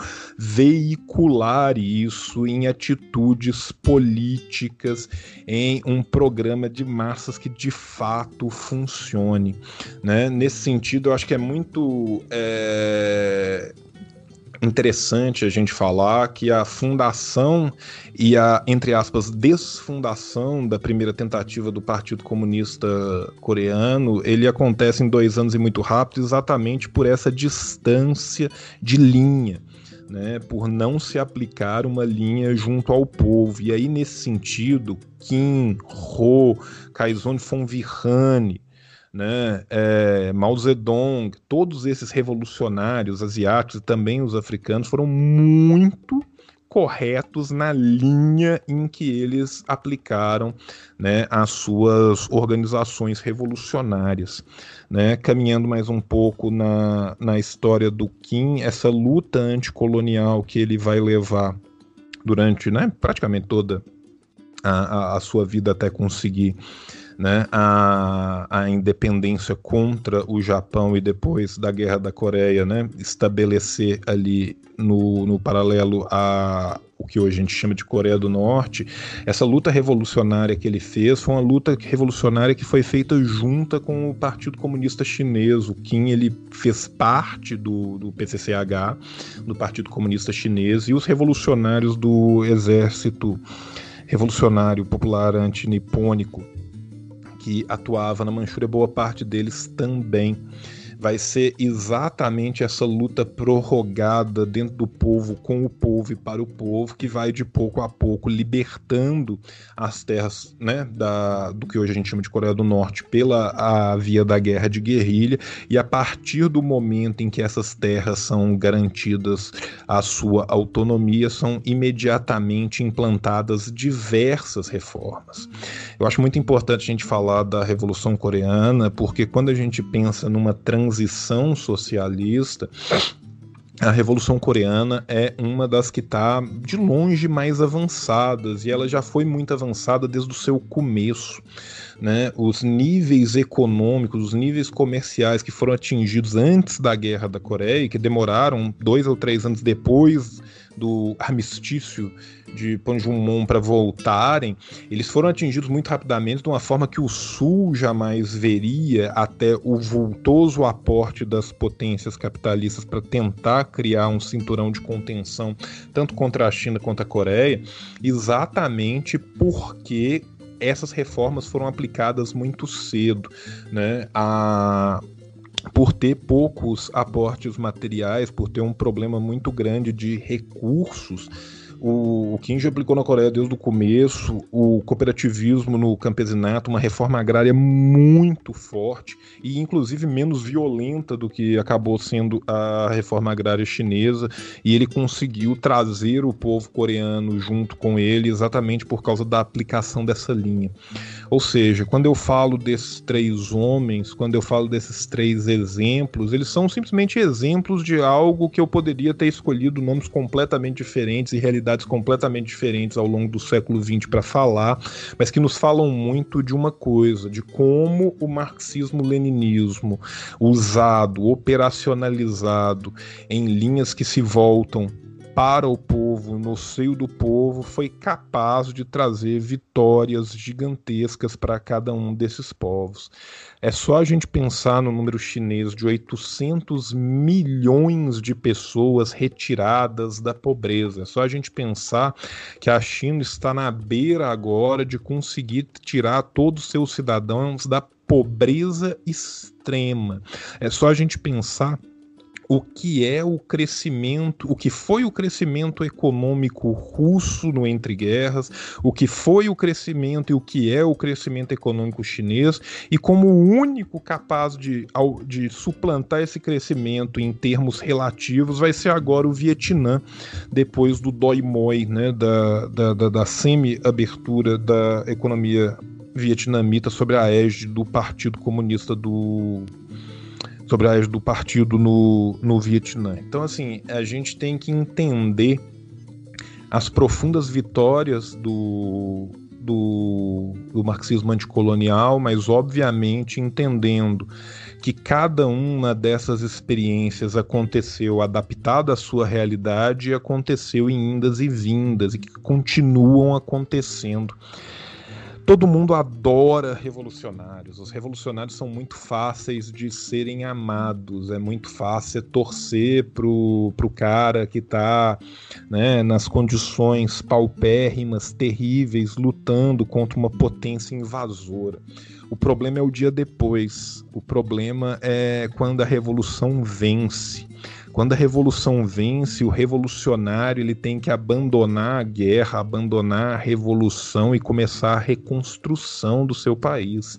E essa reconstrução normalmente é feita sobre a terra arrasada.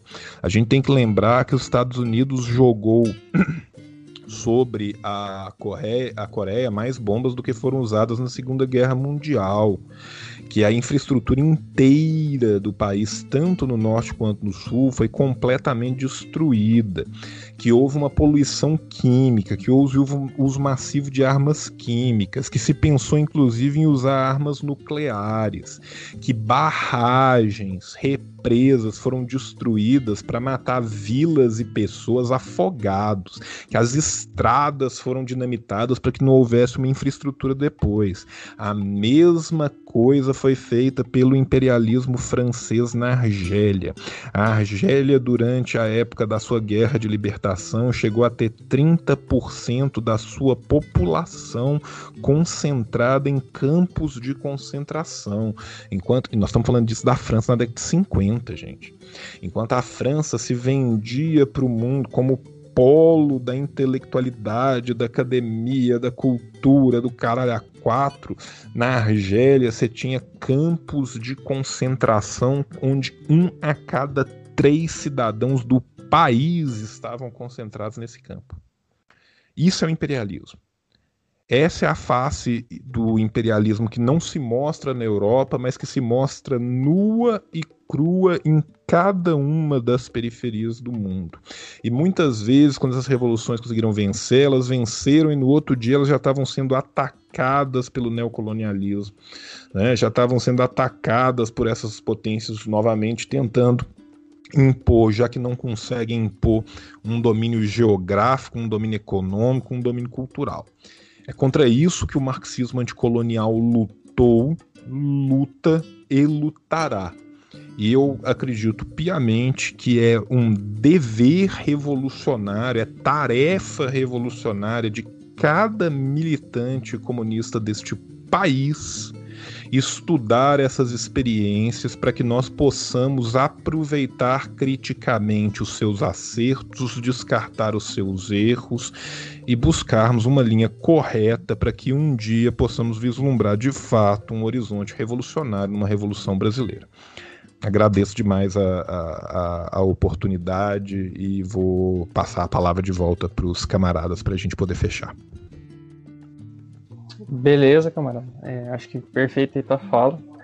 É, só nesse sentido, né, colocar é, sobre a, aquela ideia, eu acho que é do Lossurdo, que ele fala é, da a geografia, né, do, do, liberalismo, né, dele contar uma alta história da perfeição, né, a gente tá no lado da liberdade, escondendo, né, para baixo do tapete toda a sujeira, né, da violência imperialista, colonialista, né? E acho que esse episódio ele mostra um outro lado, né, uma outra visão e aponta, né, para a galera aí que, que nos ouve, que está começando a estudar o tema aí, que talvez o mundo não é esse mundo cor-de-rosa que o liberalismo, talvez não, com certeza ele não é esse mundo cor-de-rosa maravilhoso que o liberalismo pintou para si mesmo, né? A gente não está no lado da liberdade, né, ah, não sei o quê, enfim.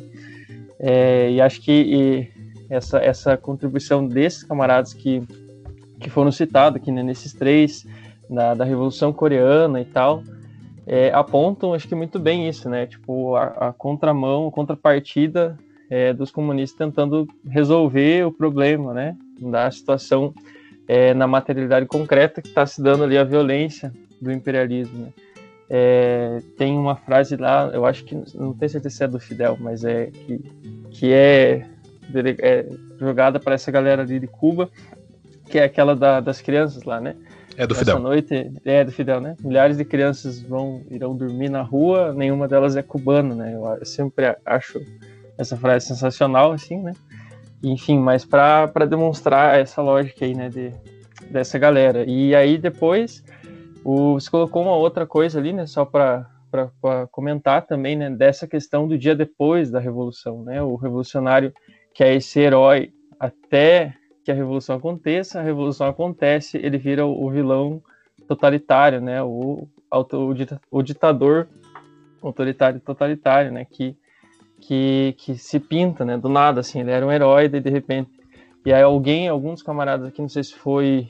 Ah, não lembro quem, se foi o Jones, foi alguém, alguém dessa galera aí que comentou assim que olha-se para a Palestina e defende-se ela hoje porque ela está sendo esmagada. E no momento que talvez ela, que ela vire a situação é, que comece a ter né, autodeterminação, aquele povo comece a, a, dirigir seus próprios rumos, eles vão passar a ser autoritários, totalitários e, e tem que acabar, né?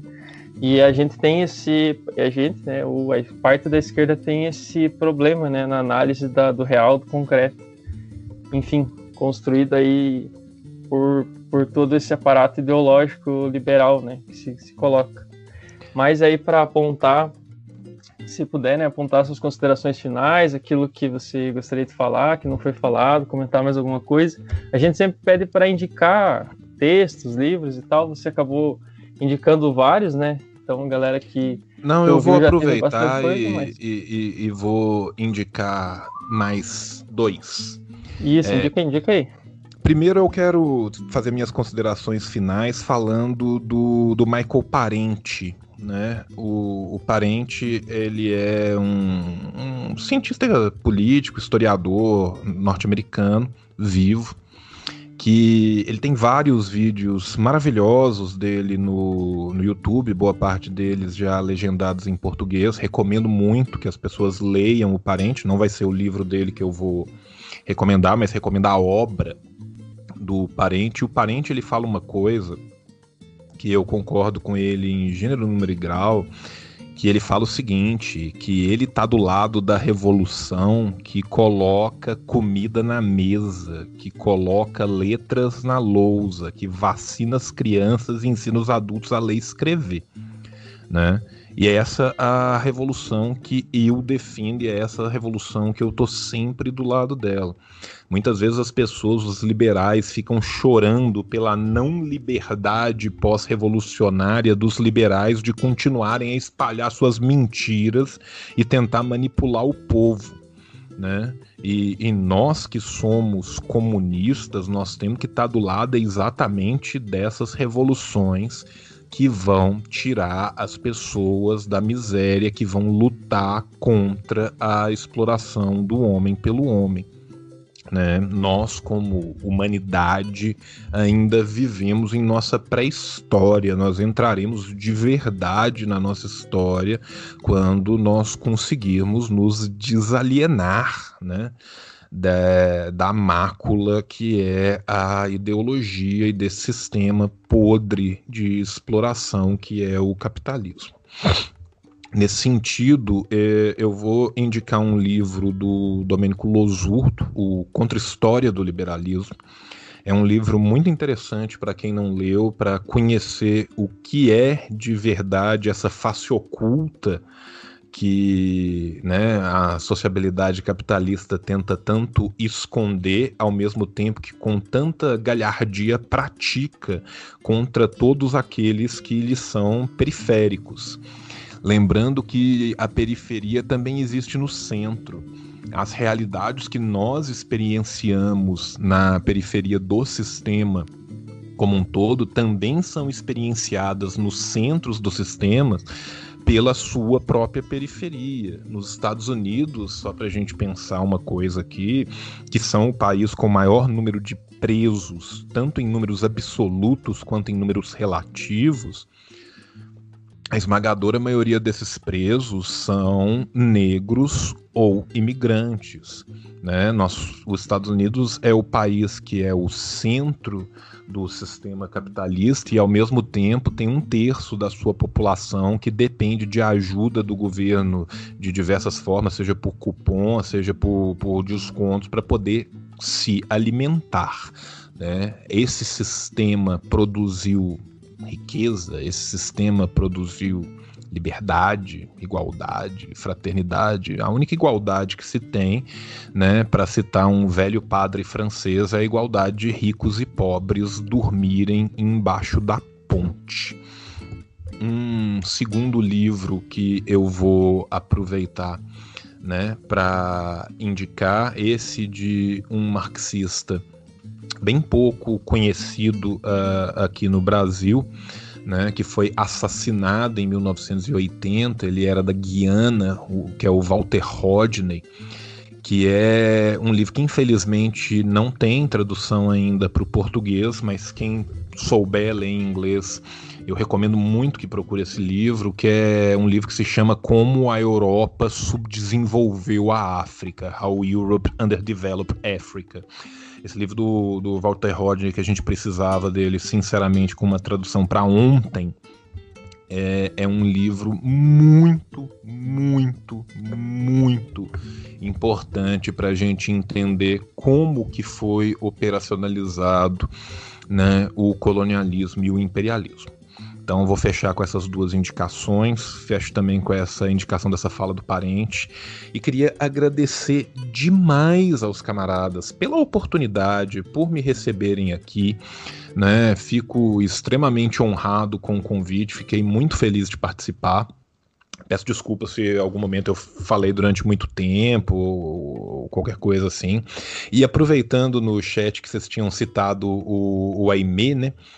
O discurso do Aimé, Discurso sobre Colonialismo, que já é um livro do Aimé cada vez mais maduro e cada vez mais revolucionário. Aimé Césaire é fenomenal. Quem tiver interesse é, numa parte mais poética da sua obra, o Cadernos de Retorno ao País Natal, Carrier de Retour ao País Natal, é maravilhoso. Né? E o Aimé é um cara incrível e que também às vezes a gente conhece pouco. Então falei que eu ia indicar dois, quase que eu indiquei quatro e vou parar antes de eu indicar cinco. Agradecendo mais uma vez os camaradas por me receberem aqui e já me colocando disponível a voltar outras vezes. É... Certeza, camarada. Só para antes de você falar, Paulinho, dizer que a gente que agradece a tua, tua presença, tua fala e quando acabar com esse negócio aí que der pra gente se reunir, temos que marcar um pra você vir aqui, conhecer Ponta Grossa, conhecer a cidade, falar pra galera aqui. Aí é só esperar essa, essa pandemia passar aí, nós agilizamos esse rolê. Vai lá, Paulinho. É, é, primeiramente, queria saudar o espaço. É, acho que é muito legal essa, essa, esse trabalho de, de, de construção do, de um podcast, essas conversas, a gente vem crescendo, vem aumentando o nosso leque de, de, de camaradas, conhecendo pessoas. E, e, e hoje foi, vou falar para mim, vou falar por mim, foi um dia muito especial para mim que pude estar debatendo com, conversando, trocando ideia com um camarada que eu admiro tanto e que eu já desde que eu me, me descobri enquanto marxista, enquanto comunista, quando eu comecei minha construção, foi o, um dos primeiros camaradas que, que eu comecei a acompanhar. Então, e é, para mim, o, o, aquele que, que eu mais me espelho, assim. Não num sentido de, de, de idolatria, mas num sentido de, de, de admiração. Ah, do, do, do trabalho que, que, faz e do, do, do, quanto se do quanto se propõe a tarefa e, e, e que está sempre aí para o diálogo. Então, eu queria agradecer, João, imensamente você e, e dizer que, que, você é um camarada muito querido e, e é patrimônio histórico do nosso marxismo brasileiro. E você é gigante, camarada, como eu coloquei no post da, da Proletária, você é gigante não é só na estatura. É, e eu acho que para fazer uma fala final assim da minha parte, é, nós marxistas, nós comunistas, a gente trabalha com a verdade. Né? A ciência, a gente tá, tem que estar tá sempre armado com a verdade. E a gente não precisa ir muito longe. É só você dar um Google e ver como que os países de, de orientação econômica, é, os países anticoloniais, é, lidaram, com a, então, lidaram e lidam com a pandemia do coronavírus. É, você não precisa ir muito longe. A verdade está aí. E a gente tá, tá tem que estar tá armado com ela. Aproveitando que o João falou do Aimee, o Aimee ele tem um trecho muito pesado no discurso sobre o colonialismo, mas que é algo que é muito verdade. É, a gente debate e se espanta tanto com, com o Holocausto, com a Segunda Guerra Mundial que aconteceu na Europa, mas olha na África, é, o que a Bélgica fez na África, o que a própria França fez na África, o que foram feitos na China nos chamados 100 anos de humilhação, o que o Japão fez na Coreia. É, é, você tem toda essa, essa não, não que não, não, não, me, não me entendam errado, não que não, não tenha que se ter uma, uma comoção e um estudo acerca da Segunda Guerra o estudo acerca e tipo um repúdio daquilo que foi Hitler na Europa, mas é, o que ele fez lá é algo que a Europa, que, o, que, os, que os países colonizados fizeram e sempre fazem e continuam fazendo. É, e é contra isso que a gente luta. É, é, é de, de, de, cada militante é, assim, conhecer o Brasil, é, estudar, é, prestar um pouco de atenção nesses camaradas que, que o João citou, que eu citei, que o Palma citou. É, lógico, a gente citou alguns camaradas que, que entre os eles são um pouco mais visados, eles são já estudados, mas dá uma atenção para o Nelson Werneck Sodré, dá uma atenção para o Caio Prado Júnior, é, a gente tem essas discussões, esse, esses entraves na, na universidade é, e na, na, nossa própria historiografia dizendo que eles são ultrapassados. Não, eles não são ultrapassados, eles são filhos do seu tempo. Eles escreveram com aquilo que a materialidade deles lhes proporcionava. Se alguns conceitos, se algumas coisas que eles propuseram não nos servem hoje, é óbvio que não nos servem. Eles eles estão, eles não estão mais aqui para pensar nossa realidade hoje em dia. Eles escreveram sobre a realidade deles e isso tem que ser exaltado e isso tem que ser estudado. É um cara que não foi citado hoje, o Jacob Gorender. Vocês têm que conhecer o Jacob Gorender. É, é, estudar sobre a, o que aconteceu aqui no é, o João Amazonas. Tem tanto, tem uma galera que faz um trabalho fenomenal, que sempre construiu a luta e que, e que não é ressaltado. Então, é, eu queria só fazer esse adendo e dizer que dizer novamente que, que é um dia muito especial e que nós da Proletária estamos muito felizes é, com esse episódio. E aproveitar e pedir para a galera seguir, para a galera olhar nas plataformas de streaming. A gente está no, Spotify, a gente está no Deezer, a gente está no, no, no, Google Podcast, a gente está no, no da Apple, que eu me esqueci o nome agora. É... Ah, foda-se, a gente está em, em, todos os lugares. É, sigam a gente na rede social, na rede social que a gente está, que é o Instagram, e fiquem atentos que a gente vai ter, que a gente está construindo muitas coisas legais. A gente vai fazer um episódio sobre Cuba com, com o camarada Quiroga que já veio, com o primeiro. É, a gente pretende fazer um episódio de revoluções sobre China também, sobre Vietnã, apresentar um pouco mais essas experiências. A gente já fez um sobre a Coreia. Então fiquem atentos que vem bastante novidade por aí. E aproveitando que o João se ofereceu para voltar, voltar, eu digo que ele vai voltar e a gente vai fazer mais discussões muito importantes aí. Então eu acredito que, que seja isso, né? Eu, um grande abraço para todos e todas que nos ouviram